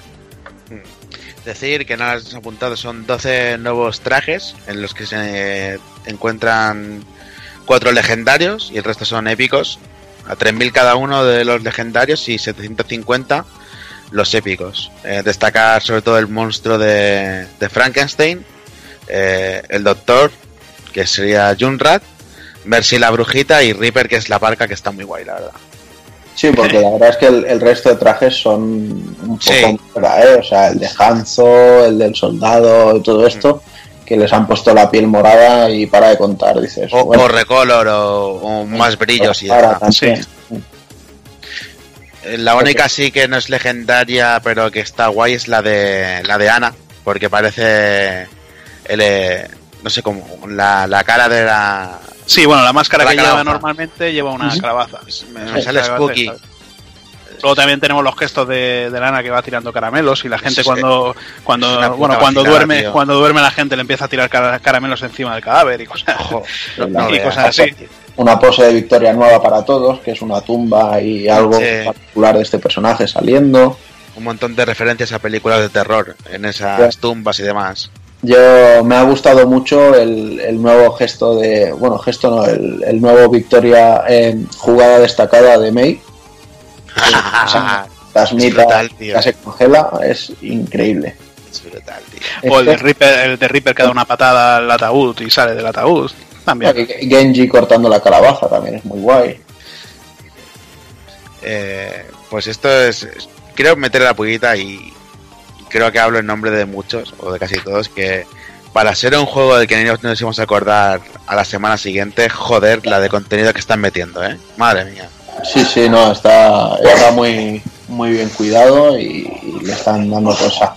De todas maneras, también es cierto que yo en, esta actualización me esperaba algo más. Sí, lo que todo el mundo. no ha llegado ni escenario ni ha llegado personaje nuevo. Bueno, el personaje nuevo, espérate porque saldrá, yo creo que saldrá para el día de Halloween. Pero es una putada, tío. Tendría que haber Bueno. salido ahora aprovechando un poquito el trasfondo que puede tener o que sospechamos que tiene. Sí, pero a ver, eh, teniendo en cuenta que el, el primer personaje que fue Ana, Ana Mari salió a un mes de terminar la primera temporada, yo creo que todavía faltan un- unos cuantos días para, para esto. Además tenemos al principio del, como decía Rafa Valencia el otro día, eh, a principio de mes tenemos la BlizzCon y Sí. joder, mm, se- yo creo que se tiene que guardar unas en la manga para, para presentar. Sí. Pues sí, Por eso sea digo, veremos si sea personaje, sea escenario, porque dicen que aparte de, de Sombra tienen algún personaje ya que está casi completado y ya casi seguro también, o sea que... Sí, lo que ya- comentó Jeff en, en- en Jeff Kaplan en el vídeo de actualización y, y progreso de, de Overwatch que tienen varias cosas ya preparadas y que irán introduciendo poco a poco en el tiempo. Así que bueno, muy a cuenta gotas, pero bueno, va a ir llegando. Y ahora, bueno, ya nos podemos ir haciendo la idea que la próxima actualización así de eventos será Navidades. Sí. Y imagino que los personajes que no tienen traje, ningún traje todavía, ya os podéis ir haciendo la idea de que tanto Winston como May van a ser Santa Claus. Seguramente. Pues sí. Sí, sí, Yo bueno, yo esperaba en este que a Diva le metieran un mecha con forma de calabaza, pero no, no ha podido ser. Yo quiero que a, a la brujita la pongan de mamá Noel. Eso es lo que quiero. Madre mía. Pues venga, seguimos. respecto, ¿no? Overwatch. Sí. Sí, sí. Pues venga, seguimos, seguimos con otra noticia y es que, bueno, como comentábamos antes, eh, todo el tema de la LVP y de todo el tema de, bueno, todo el tema de torneo y todo eso está cada vez más, más de moda y, y una, y un claro síntoma es que recientemente MediaPro ha adquirido los derechos para, para por la retransmisión de la LVP. La compañía dice que bueno que, que están viendo que es un hay un importante crecimiento y hay unas altas expectativas de negocio y se estima que este año 2016 se hagan una- unos ingresos de 493 millones de dólares. Se dice que sería un crecimiento aproximado de un 51,7% respecto a lo, a lo ya visto en 2015. Sí. Es más, eh, según los estudios eh, y según las cifras oficiales, las audiencias previstas para este 2016 se acercarán a los 10 millones de espectadores en directo y 20 más en, en diferido. Es que se dice incluso que en, que en Estados Unidos hay algunos de los estados que el- los eSports han estado por encima de las retransmisiones de hockey. Sí, y SPN ha, ha- ha retransmitido los eSports ya muchas veces. Mm. Sí, pero, pero una, una cosa es que lo retransmitan y pueda estar ahí como apestado, como cuando hacen un torneo de ajedrez, Sí. pero que se vea más que hockey en Estados Unidos. Sí, sí, tela, ¿eh? Sí, no, esto se pensaba entre, entre muchas cabezas que iba a ser simplemente una burbuja y que estallaría. Esto ya está para quedarse y va a seguir evolucionando a más. Ahora a ver cómo, cómo evoluciona aquí en España, porque algunos equipos asociados al LVP y tal les cuesta un poquito la financiación y demás. Pero creo Bueno, que van por buen empiezan camino. A mover, exacto, cuando empiezan a moverse el dinero empiezan a llegar los patrocinadores a meter billetes. Sí, es- esa es la cosa, que, me- que metan billetes y que esto siga creciendo. Que va por muy buen camino, la verdad. Y, y digo yo desde mi más absoluta ignorancia, ¿estos datos de previsión de espectadores son para España o son para todo el mundo? El LVP es para España en No. principio. Para que 10 millones de espectadores lo van a ver en directo, solo en España. Hombre, Pero si somos 40 y... Es a, lo largo, es a lo largo de todos los años, no, no todo Claro. en un evento, ¿eh? no un evento único. no es un evento, son- esto, es, esto es continuo eh, todo el año. Ante los eventos que hay durante todo el año. Claro. Bueno, vale, vale, así sí. Pues Vamos, estaba que 10, flipando. 10 10 millones de golpes sería ya, vamos. Sí, eso- se, se ve el acabose. Vamos. Piensa también que, por ejemplo, que lo ignoro, a lo mejor si la parte de la Capcom Cup del Street Fighter V que se juega en España se ve desde fuera, lógicamente también es un, Claro, son, son visitas. un público de visionado. Ya, ya. No sé. Die- no sé 10, si millo- creéis. 10 millones de golpes solamente lo logra seguramente League of Legends en las finales ahora que hay de los mundiales. Vamos, aquí y de coña. Ya ves. Es increíble. Sí, sí. Y bueno, y lo que hablabais, pues bueno, dice que MediaPro dice que la fusión permitirá a la LVP disponer pues de, de mayores recursos especialmente técnicos, planificar la estrategia de contenido, dinamizar la división de sponsorización y marketing. Y además eh, dice que MediaPro aportará su experiencia en el sector de los derechos deportivos, la producción audiovisual y en general de la gestión de competiciones tradicionales. Pues eso, pues lo que decimos, ¿no? Parece que la cosa, la cosa viene para quedarse y cada vez va, va, va a ir a más. Obviamente va a ir cada vez más, más arriba. Porque lo que decimos, los chicos, los jóvenes de hoy en día, los niños ratas que llamamos, mm, la mayoría son, bueno, la- disfrutan de este tipo de, de cosas de, y, bueno, aunque nosotros lo veamos un poco diferente, puede ser que llegue el, el punto de que, de que, yo qué sé, puede decir algo, espectáculos deportivos tradicionales, ya sea fútbol o lo que sea, empiecen a perder tirón y, y, es- y, la, y los deportes, los eSports empiecen a subir. Pero bueno, a ver, voy a hablar desde la parte que me toca, de la parte joven, o más Aparte de joven. niños rata. La parte niño rata, sí, bueno. A vosotros os gusta Street Fighter, ¿no? Sí. ¿Os gusta verlo también? No, yo no, yo no soy de ese tipo de, de público. A mí me gusta jugar, no me gusta ver nada. Claro. Pero ni siquiera ver un Daigo pegarse con gente top. No, pues quizás ves unas, finales, igual sí, los, las me ves como... muy aburridos esos combates, por norma general. Bueno, pues a mí por la parte que me toca, pues a mí sí me gusta. O sea, sí. Claro. Claro. Como bien habéis dicho, Ya, tiene que hacer más. Es lo que tiene, es lo que tiene no saber jugar, ¿no? Que sueñas con, con hacer, Bueno. hacen eso. Ya, vale, en fin. No, lo que, lo que sí es cierto es que tenemos que tener muy en cuenta eso, que los chavales niños rata, como los queráis llamar, son, son el futuro del videojuego y, y- y que ellos estén ahí en el mercado es lo que va a financiar, hacer que las compañías financien también los juegos que a, nosotros nos van a seguir gustando, con lo cual es, eh, quejarse de ellos o meterse con ellos es tirar eh, piedras sobre, sobre el propio tejado. Pero tranquilo, que la pensión nos la pagaremos. Hmm. Ganando No, Carlos, tú, pues muertos de- con tanta droga. seguramente, con tanto Red Bull. Bueno, y si os parece pasamos a otra noticia. Eh, no sé si os acordaréis que Naughty Dog tuvo una serie de problemas con, con una ilustración que... sí, la playa, tío. de, de la playa de, del Assassin's Creed Black Flag. Bueno, pues parece que, Microsoft, aunque haya sido a un nivel mucho menor, también ha tenido un, problemilla con, su buque insignia, con, con Gears of War 4. Y es que, bueno, eh, se encargaron una serie de artes oficiales para, para promoción, para hacer pósters, etcétera, etcétera. Y uno de ellos, eh, de la artista Mariana Villanueva, alias Haku, pues eh, parece que estaba muy inspirado en el arte de un dibujante que se llama Martín de Diego.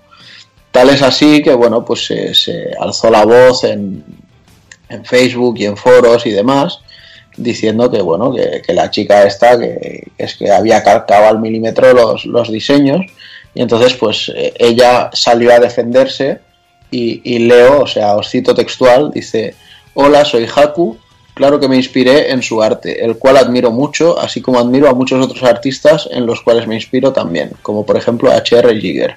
Es muy normal el reinterpretar y tener referentes. También hay personas que han tomado de referencias cosas que yo hago y no tengo ningún problema, siempre y cuando reinterpreten sus ideas en su estilo.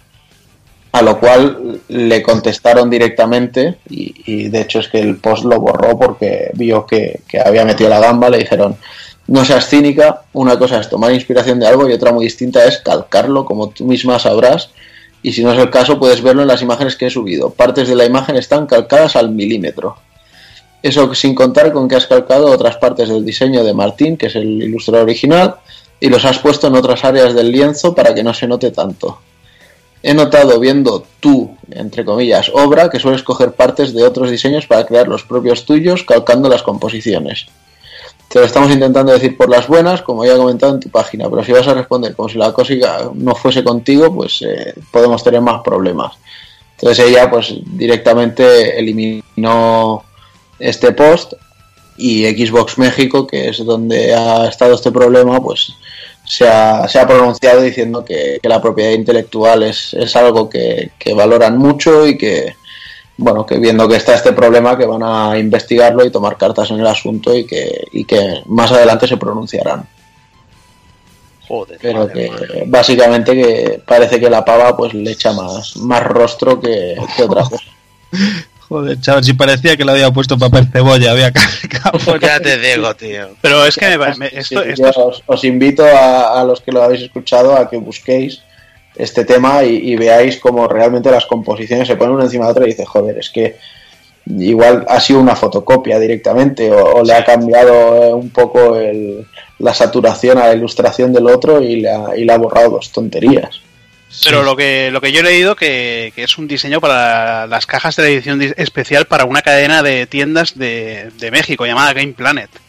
No, No, sé, yo, en- yo lo he eso. leído y decían que era para los, una serie de pósters oficiales. No, no tengo ni idea realmente, o sea, no, no te puedo decir nada. Entonces, por lo que leo aquí, eh, en México, Gears of War 4 cuenta con una edición especial que se distribuye a través de la cadena de tiendas Game Planet y que tiene una portada exclusiva hecha por la artista visual Mariana Villanueva, también Sí. conocida como Jacunita. Pues entonces es esto. Hmm. Pero bueno, sí, que es clavado parte por, por parte por parte, en vez de ser en, en color.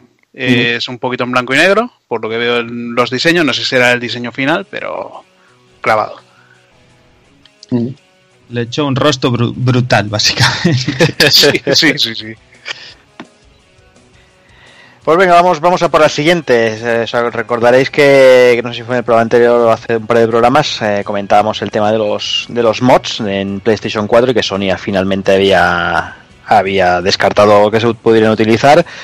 Pues bien, pues ahora totalmente vuelven atrás, eh, dan otro paso más atrás y, y han anunciado que tanto Fallout como Skyrim sí que tendrán mods en PlayStation 4.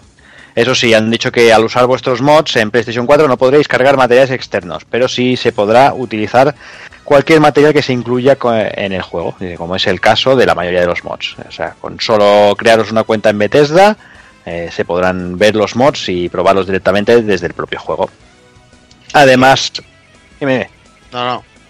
Que decir que igualmente no entiendo tanto revuelo con lo de los mods.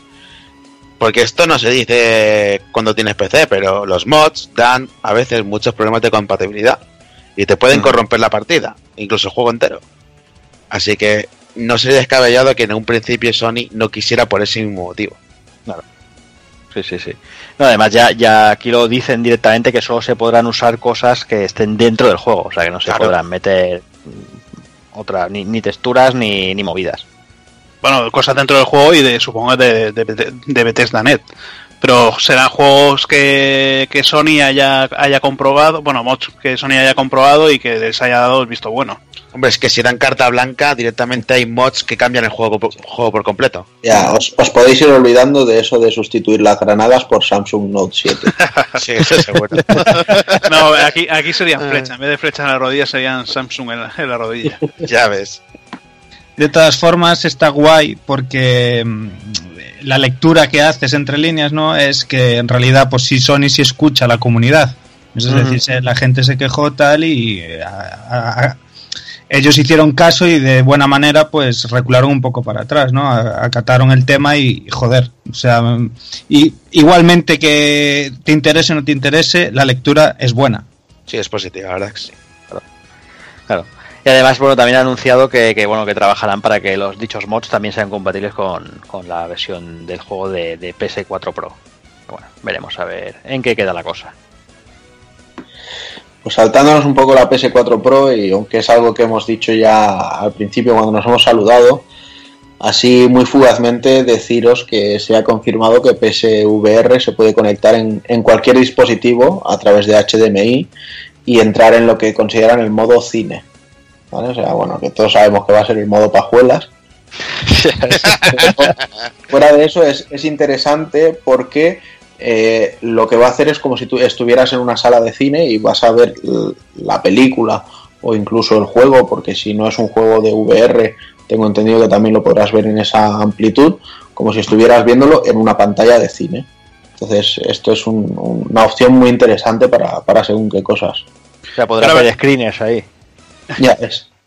Yo la verdad que, bueno, eh, eh, tienes tres modos en, en- con la, bueno, de configuración de las gafas. Tienes el modo pequeño, el modo mediano, que es como si estuvieras sentado en la tercera fila del cine, y luego tienes el modo grande, que es como si estuvieras sentado en, en primera fila.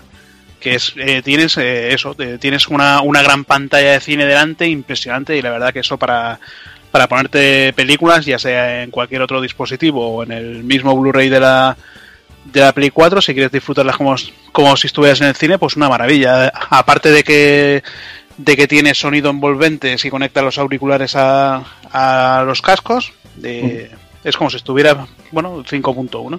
Y se, y, se, y se ve bien, o sea, tiene definición buena y Sí, todo. sí, tiene definición buena. Aparte de que me parece que tiene, tiene una calidad de 3x3 píxeles o algo así, que, que por ejemplo estuve leyendo que las Oculus tienen 2x2, eh, que lo que hace es que no veas eh, tanto pixelado.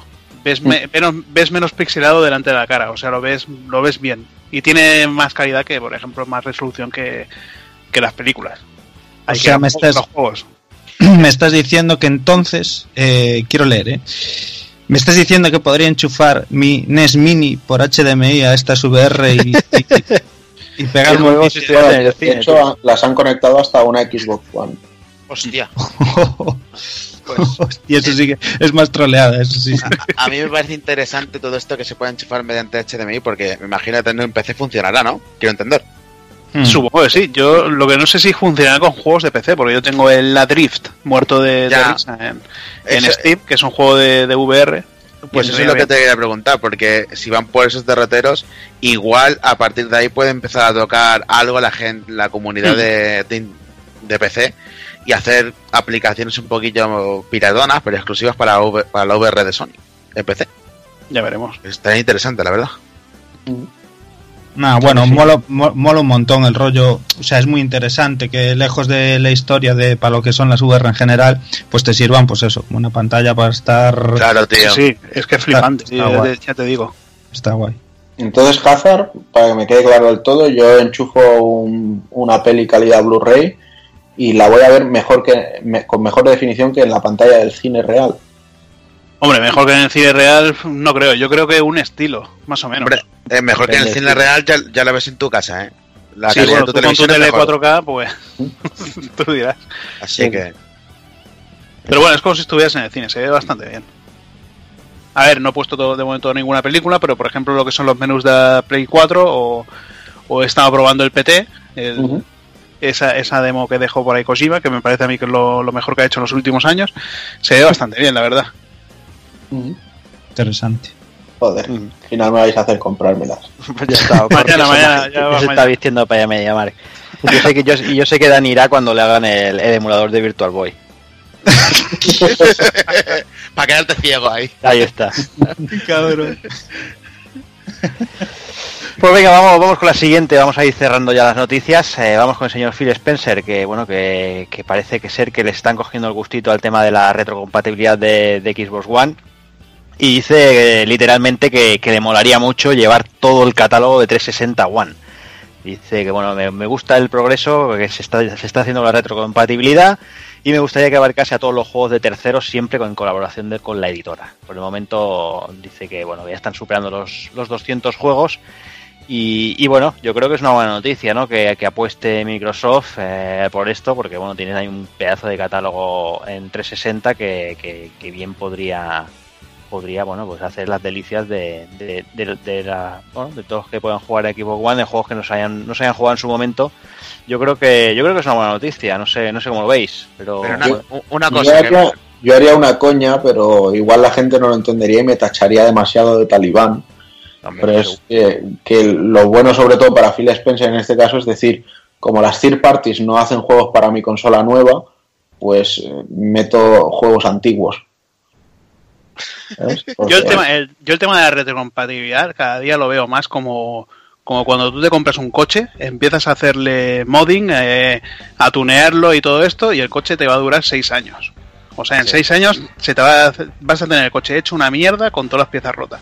Pues yo lo veo de- del mismo tipo. yo- y ya que estamos, yo- a ver, a ver si hacen un poquito de retrocompatibilidad y lo hacen para PC. Todo A eso. ver, esto en realidad es, y aunque me tachen de Sony, ni me da igual.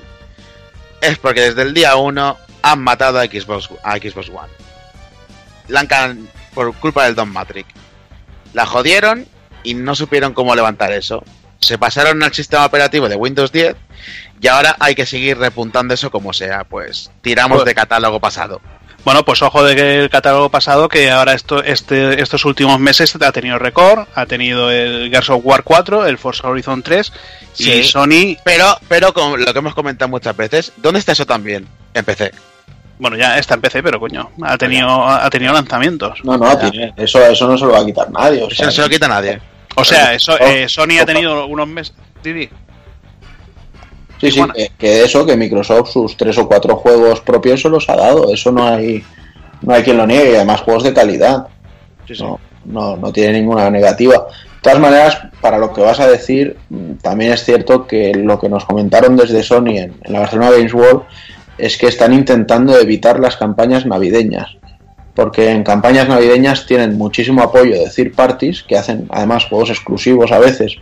Y si no, la campaña navideña muchísimas veces la canibalizan entre el Battlefield y el Call of Duty. Y, lo que les interesa es hacer que en febrero tengas un, lanzamiento de un juego, que en abril también y que en agosto también. Que no haya que esperar a, que llegue la campaña navideña para sacar dos o tres cosas seguidas.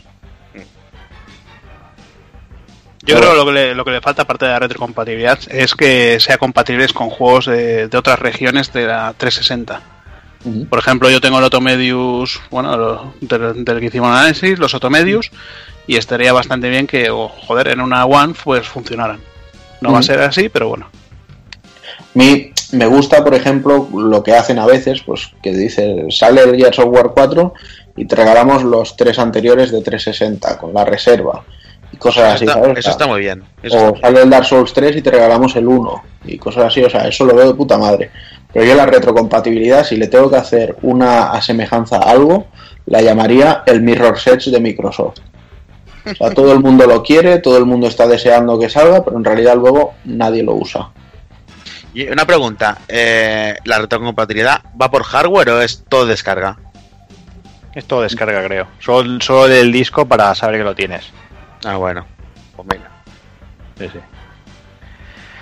Bueno, pues eso, yo no sé, yo creo que es un buen movimiento, por lo menos para, para fortalecer un catálogo, que bueno, que es lo que decimos, hay, hay cositas interesantes y, y bueno, y, y- y para el que se perdió o no tuvo una 360 en su momento, van saliendo exclusivos, pues bueno, que, que son interesantes volver, poder, poder jugarlos ahora. Así que bueno, yo creo que vamos a ir dejando las noticias y vamos a por las novedades que son poquitas, pero bueno, vamos a- a comentarlas.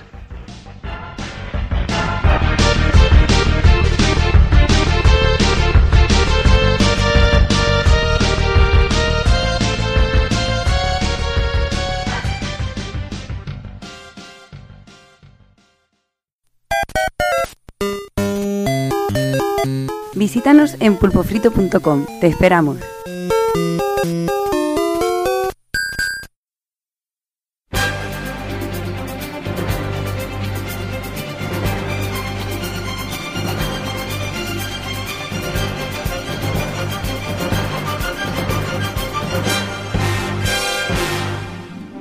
Pues venga, vamos a ir ya con las novedades. Eh, hay poquitas este mes de septiembre, además no hemos podido jugar apenas demasiada cosa. Así que empezamos con el día 8 con Ace Attorney y Spirit of Justice para 3DS, que nos hablará un poquito Hazard de él.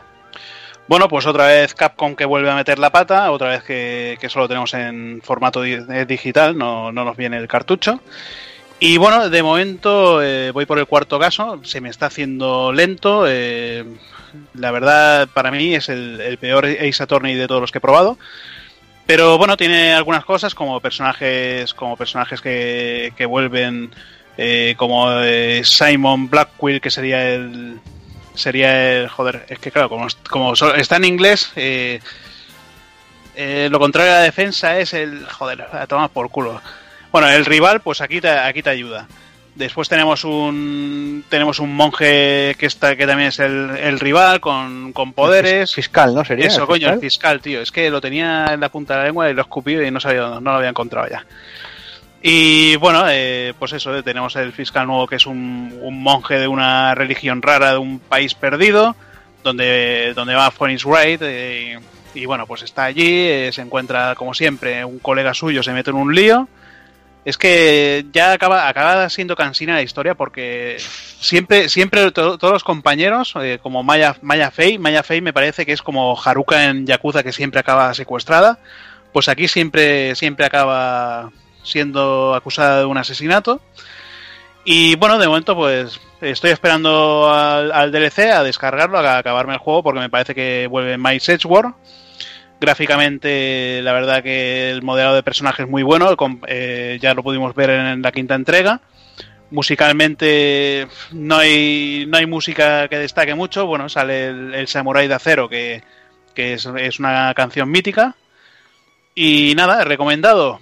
Pues recomendaría recomendaría más el Ace Attorney 4, que fue muy, muy criticado, el Apollo Justice, pero la verdad, siendo de Sutakumi, eh, es- era una maravilla. Esto es un poquito.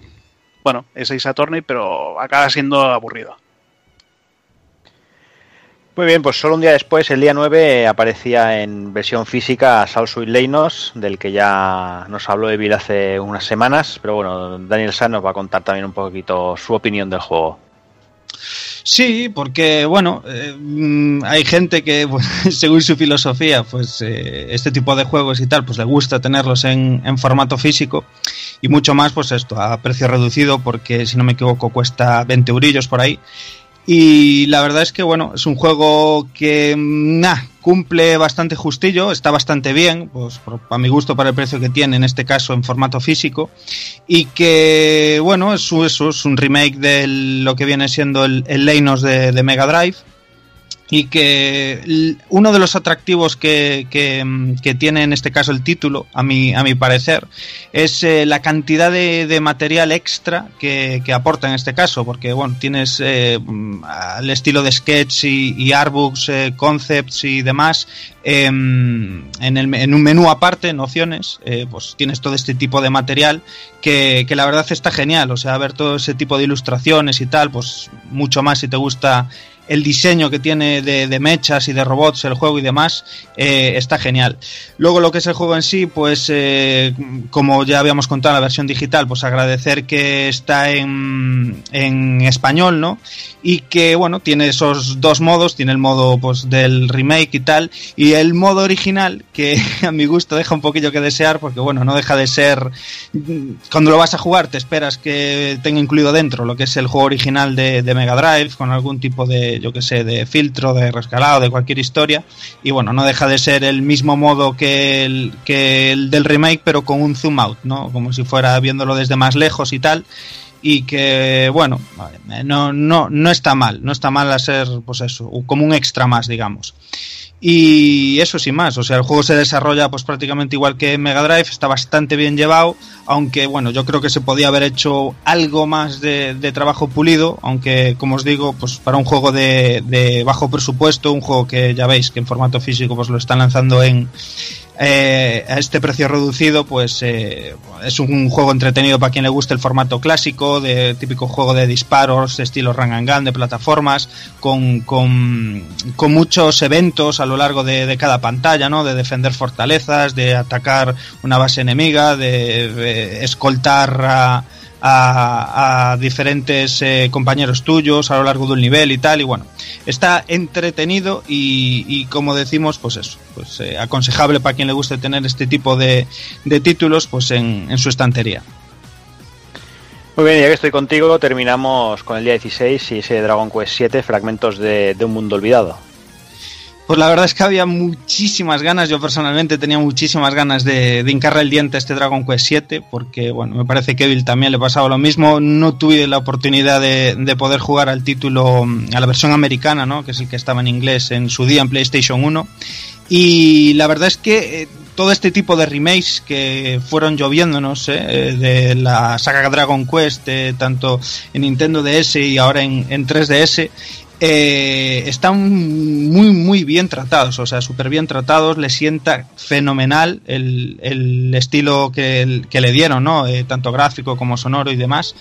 Y vaya, ya iban siendo horas de que nos llegara por aquí, por nuestras tierras, este, este Dragon Quest 7, que si no me equivoco fue lanzado a principios del 2013 ya en, en Japón. Y bueno, se tiraron, se tiraron su buen tiempo localizando el juego, pero bueno, bien, bienvenido sea. Y, y antes de nada le voy a poner una pega, que es que la versión japonesa en este caso tenía las músicas arregladas de... Eh, al igual, ¿no? Digamos que eh, lo que es, eh, bueno, tenía también remake, digamos, en, en, el apartado musical y que aquí nos llegó, el, este que nos llegó aquí eh, tiene, pues son estilo MIDI, ¿no? Eh, las músicas y que, bueno, aunque no se echan del todo, del todo en falta, se hubiera agradecido que estuviera, que estuviera sin tocar, ¿no? Después de tanto tiempo de llegarnos el juego aquí. Y bueno, eh, como Dragon Quest en sí, pues muy, muy disfrutable. Hay mucha gente que se pregunta si lo puede jugar suelto, ¿no? Al ser así una serie numerada y tal, pues bueno, decir que puede jugarlo perfectamente. Es un título completamente independiente que al igual que las otras seis partes también se podían jugar eh, sueltas, aunque las tres primeras y las tres siguientes, ¿no? Lo que sería el 4, 5 y 6, eh, forman una pequeña mini trilogía eh, con un hilo conductor común, ¿no? Para, para ellas tres. En este caso no, en este caso pues es un título completamente aislado, nuevo, con un planteamiento nuevo, pero con toda la esencia y todo el espíritu de un Dragon Quest. O sea, te vas a encontrar un Dragon Quest clásico eh, con, comparado con en este caso con el de PlayStation 1 con un rebozado gráfico genial eh, eh, por lo menos en cuanto pues eso a detallados a modelados de personajes de escenarios en 3D que se echa un poco en falta a la hora de las mazmorras y demás y, sobre todo pues eso en, escenarios cogea un poquillo y tal pero bueno que gráficamente está impresionante como siempre mano de Akira Toriyama en el diseño de personajes y demás y que mm, eh, bueno, eh, ayuda también a, que se vea visualmente el juego, se vea bien. Y nada, comentar que como nivel de juego, eh, no llevo echado mucho, llevaré unas 15, 16 orillas o así, y que bueno, ya se puede leer en todos lados que es uno de los JRPGs de, de, esta saga más largos, o sea, jugando normalmente, sin hacerte a lo mejor varias quests y demás, está en torno a las 100 horas más o menos de, de partida, y es un rollo que bien se nota, ¿no? Porque eh, yo en las primeras, en los primeros compases del juego y tal, eh, nunca me había encontrado un juego en el que el primer combate, ¿no? Ese combate donde te empiezan a enseñar un poquillo por dónde van los tiros, de las mecánicas del sistema de lucha y tal, llegase tan tarde. Es que a lo mejor llegaba dos horas y pico jugando y yo no me había, o sea, de haber andado ya por el mapa del mundo y demás, y yo no me había cruzado ni un solo eh, enemigo en este caso. Y muy raro. De, hecho, la propia historia trata, trata perdón, tarda en arrancar, porque eh, aún con todo el tiempo que llevo, sí, vas haciendo eh, pues pequeñas misiones, pequeñas historias, pero sin embargo no, no te queda claro aún quién es eh, en verdad el villano real del juego, ¿no? Quién es el malo con el que, contra el que te tienes que, ver las caras. Y aún así, pues bueno, es un juego que, como os digo, la historia es, un planteamiento que a mí me encantó, sobre todo porque mm, eh, nos plantean en el, bueno, como todos los Dragon Quest, tenemos a un héroe, que es nuestro personaje principal que debemos ponerle nombre y que no habla, ¿no? Y que en este caso, pues, eh, lo localizan en una pequeña islilla, ¿no? En un, en un puerto que está eh, pues, rodeado de mar y tal, y que crea en él esa añoranza de que, hay más allá de la isla, ¿no? Entonces él tiene la inquietud con, uno de sus mejores amigos, con Kiefer, que es el, príncipe del reino, es el hijo del rey, y quieren, o sea, no se creen que más allá, todo el mundo les dice que más allá del, de donde viven, en este caso, en, esta pequeña islilla de este pueblo pesquero en el que están, no hay nada, y ellos tienen la inquietud de saber que están seguros de que sí que hay algo. Y ese planteamiento, pues, me parece pues muy atractivo, ¿no? El rollo de poder navegar, coger tu barco, irte por ahí, vivir aventuras y tal, y, la verdad es que está genial. Em, como os digo, la propia historia del juego te van dando pinceladas muy poco a poco, empiezas con pequeñas aventurillas y tal. Eh, esto, como os digo, estos dos protagonistas, más la hija del alcalde en este caso, pues eh, se ven eh, inmersos en una trama, empiezan a descubrir como unas tablillas, el padre del prota, de vuelta de un viaje de, de pesca, se encuentra como un fragmento de una tabla y en una pequeña cueva que tienen estos, estos chicos, pues em, eh, pues en este caso pues eh, podrían cogerla y, juntarla con otras tablas. Y esto los lleva a realizar un viaje a, de repente como a otra isla no en este caso es una isla nueva un mundo nuevo en el pasado y que el, juego poco a poco en los primeros compases se va a empezar a, transcurrir así. O sea juntamos en una pequeña side quest eh, cuatro fragmentos de, de, estas tablas viajamos al pasado a una de estas islas es genial porque dentro de estas islas tenemos una historia propia, concisa y cerrada, ¿no? Y que luego, eh, un poco al estilo, pues, eh, em, eh, Chrono, Chrono Tiger, pues afecta al presente, ¿no? Y bueno, esto ya os digo, no son los primeros compases, no te enteras de mucho y tal, pero está genial. Eh, como en todos los Dragon Quest, un trabajo de localización genial en cuanto al, al idioma y mucho más, cobra mucha más importancia en este, porque como os digo, eh, cada pequeña parte de la historia, ¿no? Que es viajando a una de estas islas, eh, em, eh, pues está localizada perfectamente pues como en uno de los dialectos de España, ¿no? Entonces, en la primera isla que visitamos ya, y aquí haciendo honor, eh, nos hablan en gallego y bueno, obviamente gallego españolizado lo puede entender cualquiera, pero joder, ese tipo de guiños está muy bien, o sea, veremos más adelante acentos, pues eso, catalán y demás, y, y, y, murcianico, andaluz y tal, y bueno, todos esos rollos le aportan frescura y rollo diferente a la hora de jugar y, que, que mola un montón. El, tipo, el sistema de combate, sistema clásico de, de la saga Dragon Quest con, con nuestros eh, grupos de enemigos, eh, eh, tendremos trabajos y demás, pues típico héroe, paladín, mago, uno se tiene que ocupar. Es muy estratégico, es un juego de estrategia de, de combate por turnos muy marcado y que, bueno, eh, a mí me gusta en este caso, pues eso, porque mantiene el espíritu de la saga eh, Dragon Quest intacto, pero con ese toque y con todos los rollos eh, modernitos, la verdad. Y nada, pues poco más os puedo contar y tampoco tal, porque bueno, eh, no, no avancé muchísimo más eh, tampoco en el juego, pero bueno, ya os digo, las primeras impresiones son geniales y, pues, eh, de momento, pues muy recomendado, a no ser que a la mitad pegue un bajón, que no lo creo, y es eso, muy recomendado de momento. Muy bien, pues nada, un pedazo de, de, resumen ahí que nos has hecho de, de Dragon Quest. Es para incitarla a la gente, para meterle el, el, el bicho en el a tope, ¿no? Ah, yo, yo la verdad que si está localizado igual que, que estaba el anuncio japonés de Dragon Quest 7, que, que, era, que era con cosplay españoles a modo cutre, la verdad que no sé, no sé si fiarme mucho, ¿eh? el japonés de hecho el japonés de hecho creo que tiene este mismo rollo de que tiene sus localizaciones no de que por los distintos acentos y rollos que hay en, en las diferentes Sí, claro, culturas de Japón eh, tiene tiene tiene esta misma historia que bueno, a mí me parece un puntazo eso. Muy bien, pues venga, dejamos aquí las novedades. Como decíamos, eh, había ha habido poquitas novedades, además tampoco hemos podido jugarlo, jugar demasiado este mes. Y bueno, lo dejamos, dejamos aquí las novedades, vamos con unos minutillos musicales y analizamos Recore.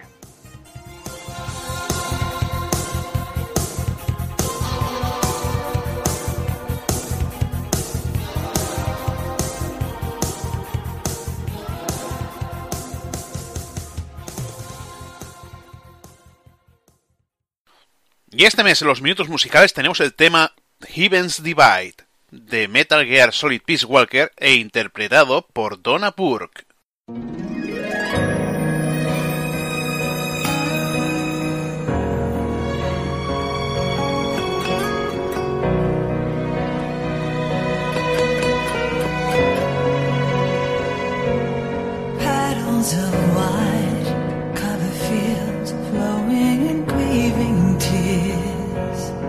And all the hearts once new, old and shattered now.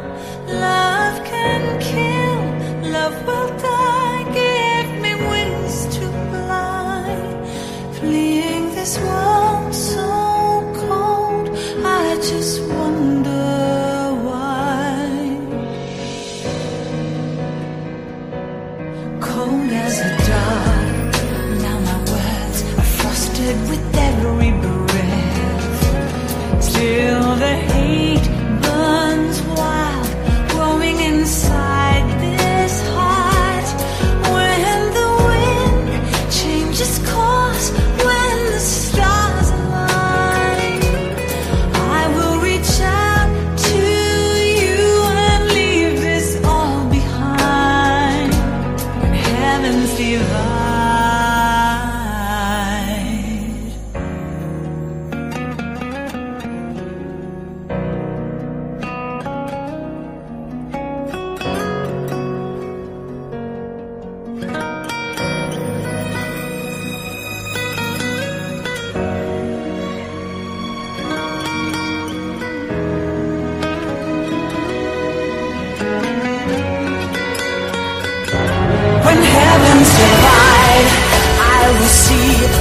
voices with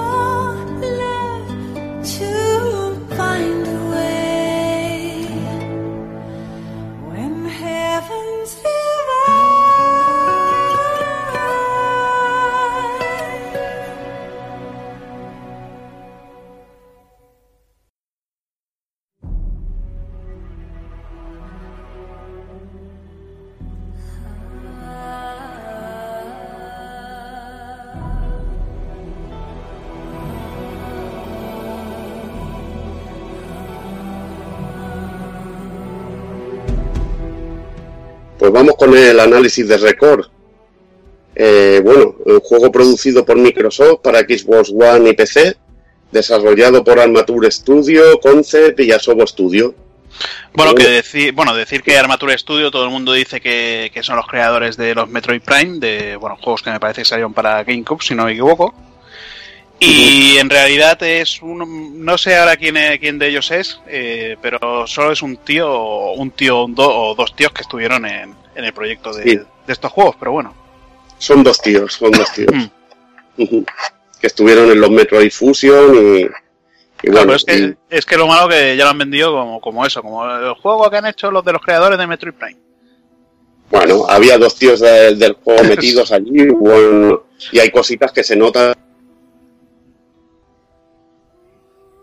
en el diseño. La, la- la flipada es, oh, son los de Metroid Fusion. Pues no, no, no tanto, no tanto, pero bueno. Fusion, hay- Prime, creo. Prime, perdón, Fusion, he dicho Vale, vale. Fusion. Sí. que me ha ido la castaña. Es Prime, coño. Que el Fusion ya es cosa de Nintendo. Antiguo. Y nada, eh, decir también que está Concept con Mr. Fucking Businessman a la cabeza. Ese querido amigo nuestro que, que bueno, que creo que habrá recaudado algo más de pasta aquí, aquí para seguir haciendo sus, sus chanchulletes. Y bueno, Bueno, yo- que- Sí, di, di Hazard, di. No, que yo creo que sea todo lo contrario. Todo el dinero que no se gastó en el Mighty Number 9, que salió una castaña, se lo gastó, o sea, lo gastó en parte en hacer esto. Porque si un tío, un tío que no tiene pasta, que te pide pasta en Kickstarter, se mete a producir un juego, pues falla Sí. algo. Pero bueno. No sé, no, no creo, no sé hasta qué punto, porque también está metido Microsoft en la producción y entonces no sé, no creo que se haya dejado aquí la gran billetada. Yo más para, para consejos de... Sí, bueno, ya sabes que su compañía es más de hacer, como su nombre indica, es más para crear un concepto de juego. Hmm. Y bueno, y se nota también aquí bastante su, su toquecillo porque hay mucho, muchas cosas que nos recordarán un poco así a, a Mega Man y sobre todo la entrega aquella en 3D que había, Mega Man Legends. Eh, Hay cositas que nos recordarán de este juego a, a este, a este título, al antiguo título de Capcom en el que participó Mr. Fucking Businessman. Y bueno, y por último a Sobo Studio, que es un estudio francés que, que les sirvió de apoyo a Armature y, y Concept.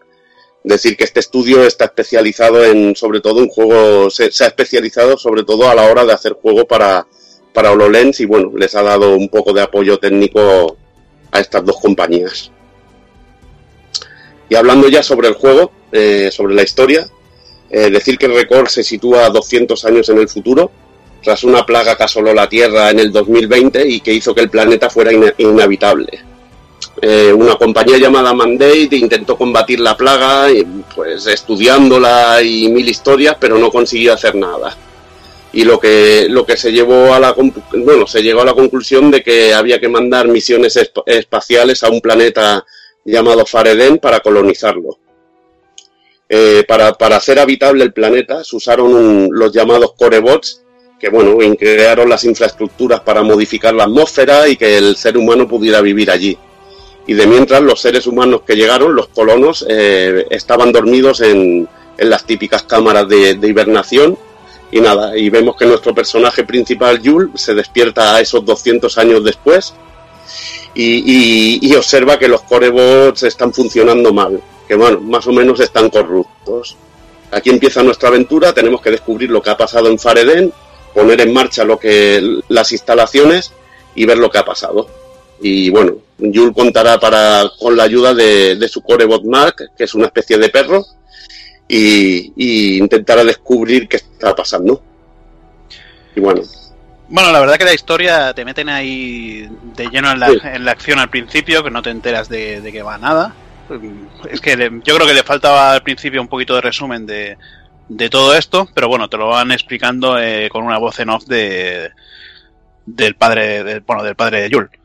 sí, Luego también vas encontrando archivos eh, en los que también te van explicando historia de, de los diferentes colonos y todo esto que bueno, yo he pasado de, leer- de leerlos porque aparte están en inglés. Sí. Bueno, están en castellano eh, traducidos, pero las voces están en inglés o está, me parece, en mexicano, que yo lo juego en inglés. Sí, sí, no, no, este no lo han doblado a, a castellano de aquí. Eh, está hecho, bueno, en, en español latino, que llamaríamos. Y bueno, a mí tampoco me molesta. Yo siempre prefiero el doblaje, el doblaje original y subtítulos. Y la verdad que el doblaje en inglés no está, no está nada mal. La verdad. A mí, a mí lo cierto es que este tipo de historia así, que, que es un poco misteriosa y eso, a mí me atrae. Porque vas descubriendo cosillas a medida que avanzas y también ese halo de misterio a mí me gusta en un juego. Y bueno, es una historia sencillita, pero creo que acompaña muy bien. Y que al final del juego te das cuenta que toda la humanidad es, es una gran hija de puta, pero bueno, Es lo que hay. ya, ya verás.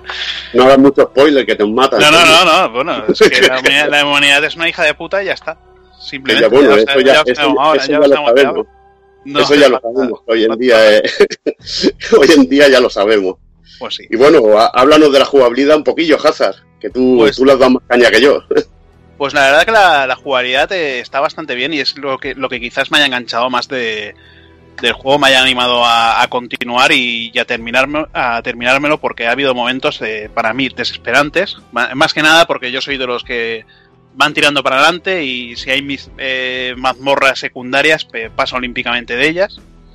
Y, claro, llegas a un punto al final que te, que te piden 45 núcleos prismáticos eh, bueno, primero te piden 20, luego 25, luego 30, luego 45. Yo tenía 18, o sea que Me tuve que pegar una harta de revisitar mazmorras, dar vueltas por, el- por los escenarios y todo. Pero bueno, el, el juego es un juego de acción en tercera persona en el que controlamos, en el que controlamos a Yul.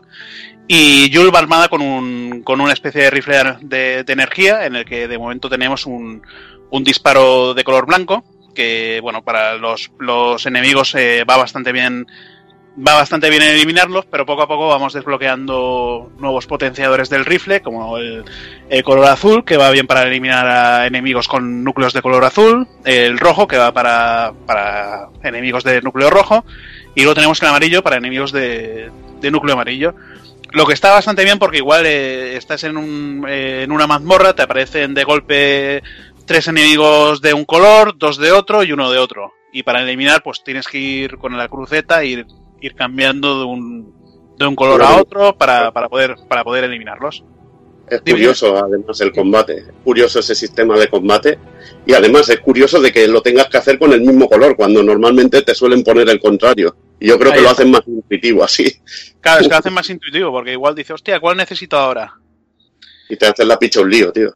Lo que también, lo que también está bien con esto de los colores es, eh, son los, los como los corebots, son los robots que te acompañan. En un principio nos acompaña eh, nos acompaña Mac. Mac es el color azul, o sea, para los enemigos eh, jefes eh, de color azul.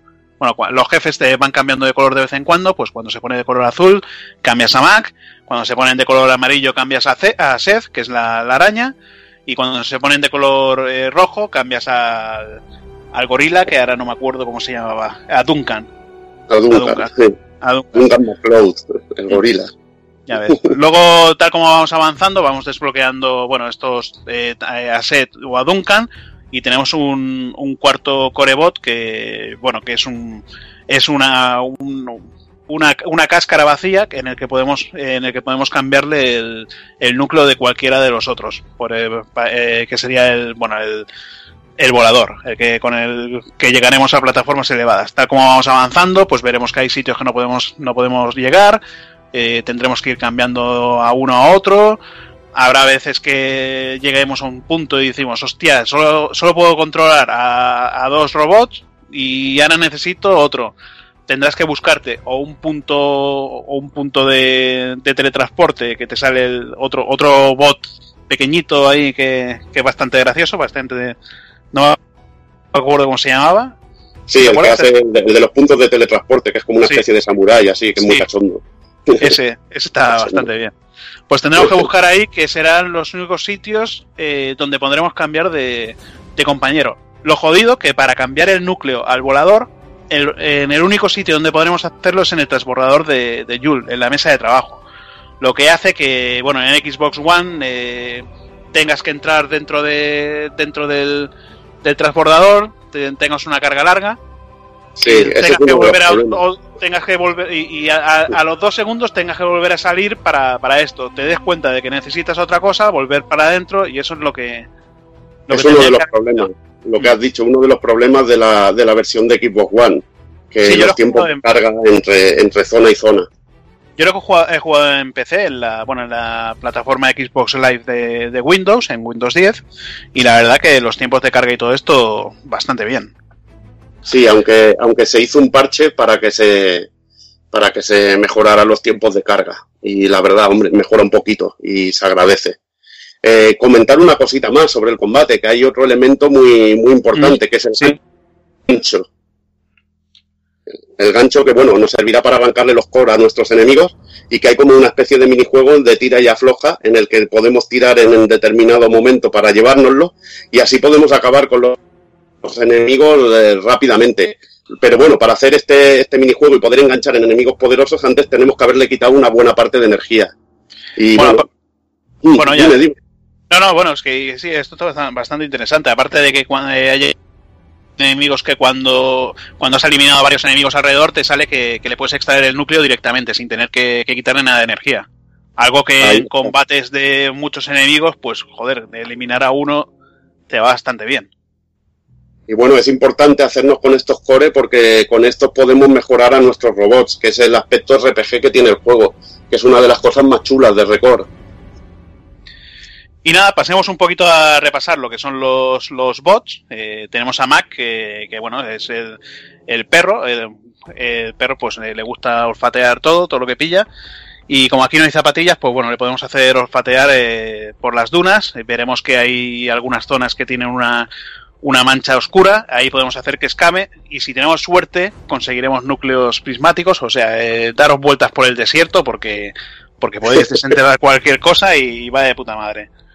Decir Eh, que, Mac, eh, que Mac, bueno, además sirve de explorador. Una cosa que me gusta mucho de Ricor es que, bueno, normalmente cuando llevamos un tipo de, de, de- de compañero llevado por la IA, normalmente se queda detrás nuestro. Y era una cosa que comentaba con un colega, de que, que molaba mucho, que Mac se va para adelante y va explorando por delante tuyo, luego vuelve y él, tiene, le ves que es bastante libre en su manera de, de- de moverse por la pantalla, que no se queda simplemente detrás, que va haciendo cosillas. Y eso a mí me moló mucho.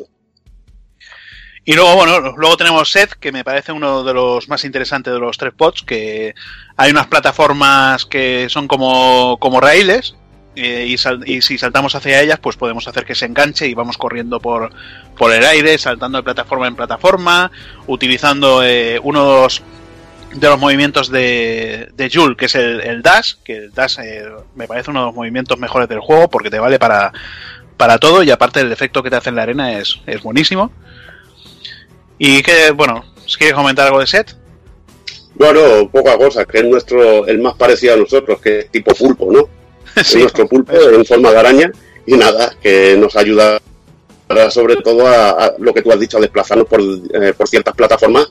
Y bueno, ese es uno de los, de los elementos que yo creo que más nos, gusta, más nos gusta de Ricor. El rollo este de que llevemos robots que, que nos sirven para, para cruzar distintos sitios, que los tenemos que, que utilizar en, en diversas mazmorras y eso, y eso le da mucha variedad al juego. Y luego el último es, es Duncan. eh, bueno, Duncan es una, un gorila. Y bueno, lo único lo que hacen los gorilas, dan hostias a algunas piedras, a algunos muros que están bloqueados, los destroza, o pivotes que están, que solo he encontrado uno en todo el juego, unos pivotes que están en la arena, pues los hunde abajo para, para activar mecanismos. Y poco, poco más me parece que hace, que hace Duncan. Destruir, que, es lo- que es importante, tío. Sí, bueno, ya, es- ya va de puta madre.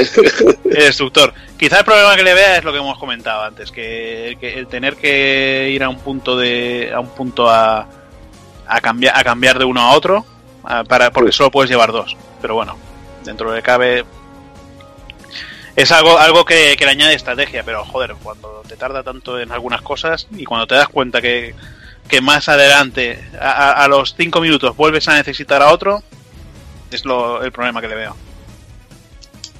Y, eh, bueno, dime. Sí, la customización de corebots, que eso también es muy interesante. Mm. Eh, podemos ir encontrando unos planos y, y partes de corebot y podemos cambiar la apariencia de, lo- de los mismos. El perrete Sí, puede ser, puede parecerse un Doberman o puede, y cambia de color. Y hay planos de distinta manera que te aumenta, puede ser escudo, el ataque, la potencia y todo esto. Y luego además podemos subirlos de nivel con los, con los core que vamos recogiendo al derrotar enemigos. Y también yo- ese bueno. aspecto, dime Hazard, dime. No, que yo lo de los cores que robas de los enemigos me di cuenta tarde de que los, pod- de, de que los podías utilizar y cuando me di cuenta pues tenía unos 6000. Y va lentísimo, va lentísimo para subir de nivel, al final pasé. Y, me, y acabé, la, acabé la partida con 10.000 de, de cada uno. O sea que, que es una burrada. Yo creo que lo podrían haber hecho un poquito más, más rápido para, para subir o, o un poquito más ex- explicativo. Sí, la verdad es que no te explican nada, te dejan bastante tirado en ese aspecto. Pero bueno, yo creo que va subiendo bastante bien. Yo al principio de juego subí, subí bastante de, de nivel a los personajes y no, no he tenido mucho problema con lo de, lo, lo de los cores. Una- lo que sí que encuentro una putada es que hay un límite de inventario y, que cuando lo llenamos no podemos recoger más objetos y tenemos que volver a la base para vaciarnos.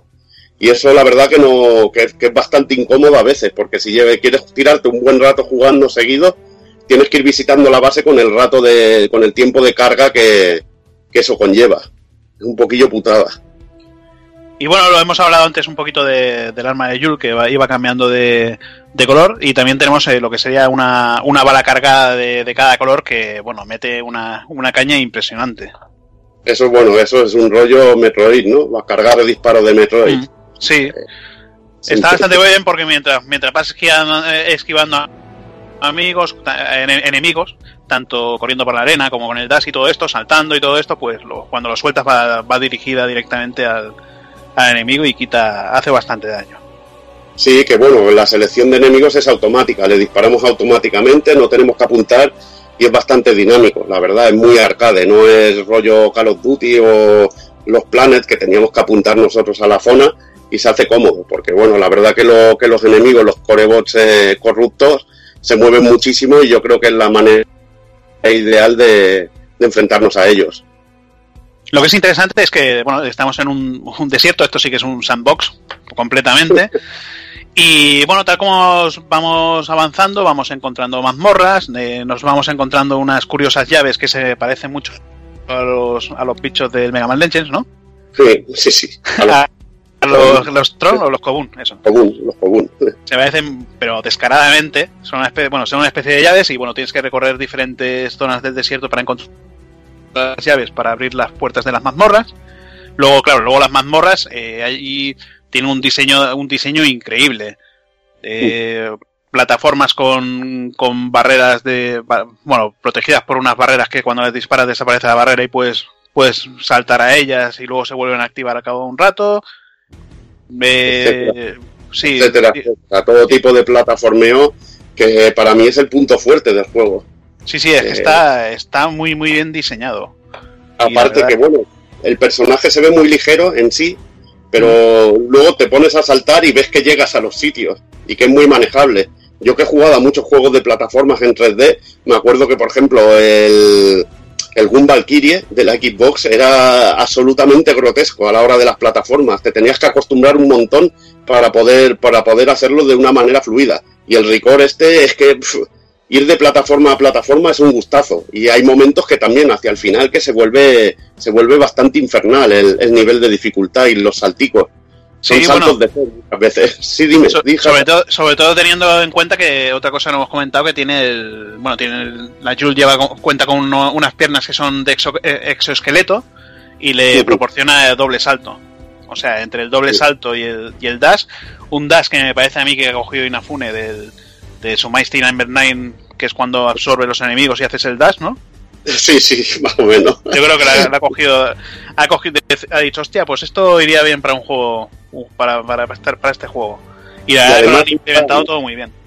y además usan cosillas muy muy locas que por ejemplo hay un portal que te resetea y puedes volver a hacer doble salto y el o, o el dash y te resetea uno de los movimientos y tienes que saber usarlos de puta madre para llegar a sitio a sitios chungos y creo que está muy bien y aparte de las plataformas también hay pequeños puzzles con los cores que debemos conseguir cosas o usar un core de- en, un sitio y te abren puertas en otra zona y te abren accesos y, toda esa mezcla de combate puzzles plata- pl- y plataformeo creo que es muy buena y es donde brilla el juego de verdad en el aspecto en el aspecto jugable como bien has dicho que es lo que a ti sobre todo te ha incitado a completarlo. Claro, es que a mí me ha incitado eso, pero la recomendación principal es que si os tenéis que perder por el desierto para, para buscar las llaves para abrir mazmorras o, o buscar sitios en, el- en los que Mac pueda excavar para encontrar núcleos prismáticos, pues no dudéis de en perder una hora o dos, porque luego, claro, y luego ya es al final se te acumula todo y directamente la has cagado. La has cagado y, y te- y se te quitan las ganas de, de recorrer la, la última zona, que la última zona es las áreas movedizas. Que es una, es una, un- bueno, que de movedizas no tiene nada. Me parece que la, las- la parte de áreas movedizas está en otra zona. En la zona acuerdo- anterior.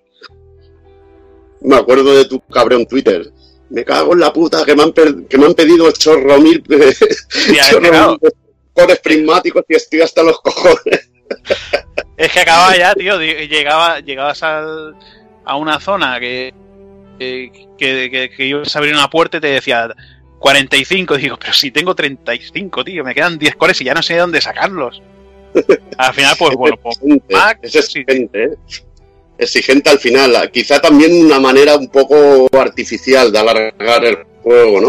Sí, es eso, es lo que, es lo que hemos quedado. Yo, por ejemplo, eh, bueno, juegos así que me obligan a hacer, a hacer cosas por obligación, pues que se podían meter como secundarias como Senmu. Senmu Uh. cuando me hacen trabajar en Senmu yo paso del puto juego y es mi juego favorito. O sea, eh, tengo, tengo el Shenmue 1 empezado y lo tengo, lo tengo en el puerto trabajando. Que te llevará el tío ahí, se habrá ganado una pasta ya para ir a Hong Kong y... Que te, que el rompe la monotonía, tío. Las carrericas ya con los toros, Claro. tío, ya empieza a molar. Ya, bueno, ya, y luego, luego el segundo lo tengo, lo tengo parado también moviendo cajas, o sea que... Nah, Es- tú, tú espérate, tú espérate, Hazard, que te hacen el Shenmue 1 en HD y te lo puedes poner con las gaficas y veas la escena de las motos con las gaficas y todo eso. Y ya verás lo que vas a gozar, hombre. Ya la Joy en el 2. Y bueno, hablamos un poquito del apartado técnico. Vamos a comentar que la verdad que eh, a mí Record pues no me ha parecido tampoco la chusta que todo el mundo vende. No es un juego triple A, pero lo es eh, gráficamente es bonito, sobre todo de lejos. Una vez que cuando se acercan las texturas y eso, notas que están en, no son de tanta calidad y que el juego también funciona a 30 frames por segundo.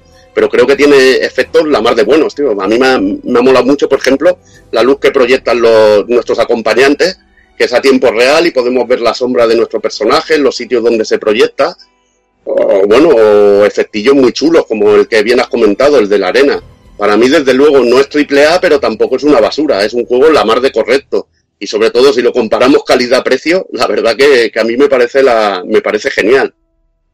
No, si es que a mí, ya te digo, el- la- bueno, a ver, a a- he, te- he te- he tenido varios problemas como la aparición de sombras de vez en cuando que no habían sombras, cuando, Sí. bueno, eso, eso empecé, eh, empecé sí que iba a 60, no sabía que iba a 30 en.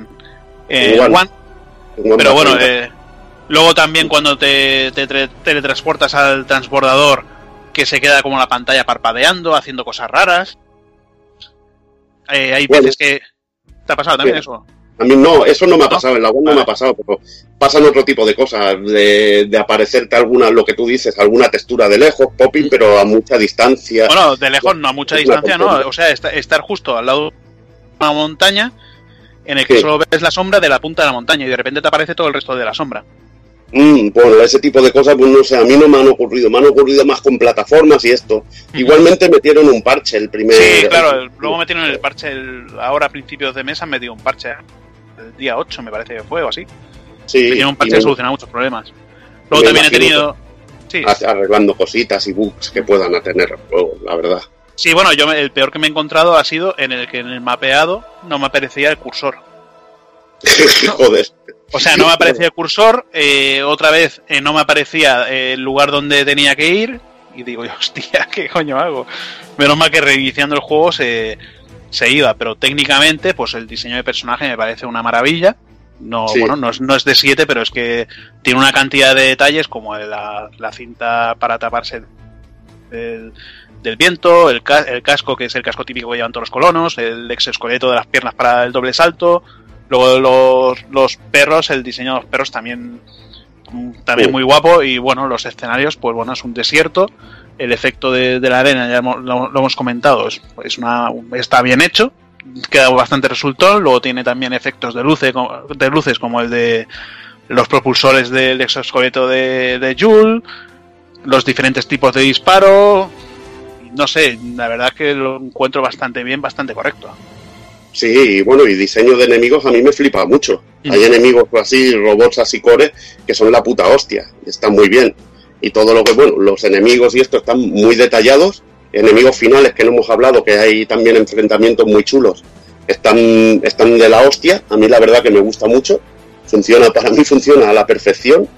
Lo que hemos dicho antes, no es un triple A, pero, pero está muy bien, muy bien acabado. Y bueno, también decir que en, en el apartado técnico, que también cuando se juntan muchos enemigos en pantalla, el- sobre todo en la versión de Xbox One, el juego sufre un poquito y te baja de 30, pues te puede bajar a 20, 15 frames un momentico, pero bueno, que normalmente la mayoría del tiempo es fluido. Me imagino que en PC rulará mejor gracias a la potencia. Bueno, a la bueno, potencia. dep- dependiendo también de la potencia. Yo ya sabes que tengo el ordenador que me monta Tú una un máquina. ahí, Tú tienes un ma- Ultra Master Race, o sea, Sí, sí, que, re- que Record lo mueve pues sin, peste- sin pestañear, pero hay, hay juegos que le cuesta, claro.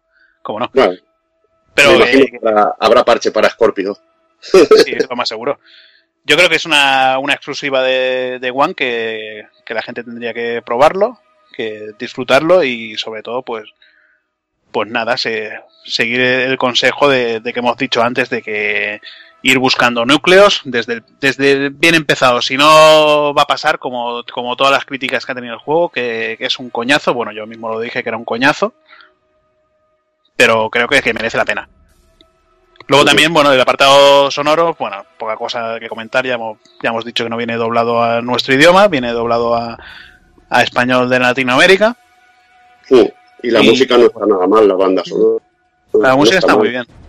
Sí, es, bueno, es del tipo tipo banda sonora así, rollo peli, pero está muy, la verdad que está muy muy conseguida. A mí me ha gustado mucho, la verdad. Y yo creo que, que nada más, le hemos dado un poquito de repaso. eh, y, y no creo que por esto nos tachen de Sonyers ahora, ¿no? No, no creo, ¿no? La verdad que, eh, hombre, yo, soy menos sospechoso quizá que tú, ¿no? Pero soy No, de los eh, menos yo me voy- Yo me voy allí donde haya un juego de 7, eso, eso ya lo sabéis. Eso ya, eso, tú no te vendes así, no te vendes baratamente a nadie. Nintendo ya sabéis que no hay juegos de 7, no me voy ahí. Pero igualmente, que es un juego que se le han dado muchos palos y yo creo que, que no los merece porque es un juego donde prima la jugabilidad y eso es algo que yo en muchas ocasiones veo que, que- que se prima más el apartado técnico que o se premia más lo que es el apartado técnico por, por la diversión y yo creo que este es un juego divertido, que es lo más importante que debe tener un videojuego. Y Yo todo el que lo pruebe y encima a este precio, creo que le va a parecer cojonudísimo. Yo fíjate que el juego no lo iba, no lo iba a coger hasta que no vi el último vídeo que sacaron de, de la jugabilidad. Y es que el combinar los diferentes robots, las diferentes, las diferentes armas y todo esto, me pareció tan, me pareció tan guapo. Digo, digo, "Va, voy a dar una, una, una oportunidad. Y es que, que sí, que merece la pena.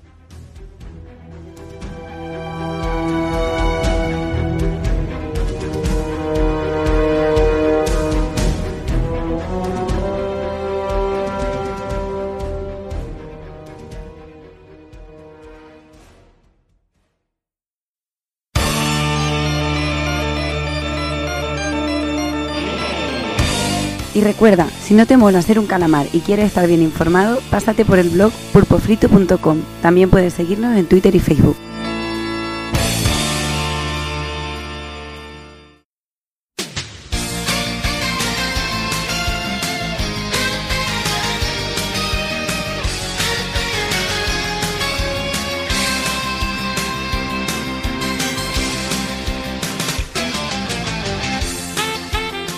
Pues venga, hasta aquí un programa más, eh, un programa, bueno, con poquitas novedades, eh, bastantes noticias y, bueno, un análisis, pues para que no nos tilden de, que siempre analizamos cosas de Sonyers, pues ahí tenéis ese recore, eh, a ver si engañamos a Evil para que nos analice Gears of War también el mes que viene, que veremos, veremos, veremos si, si no nos manda muy lejos. Así que nada, empiezo despidiéndome del personal, me empiezo despidiendo del señor Tagokun. Pues bueno, chicos, otro mesecito más. Ha sido un mes muy movido, como decíamos antes, con todo lo de la Barcelona Games World, con el libro de Pulpo Frito, etcétera, etcétera.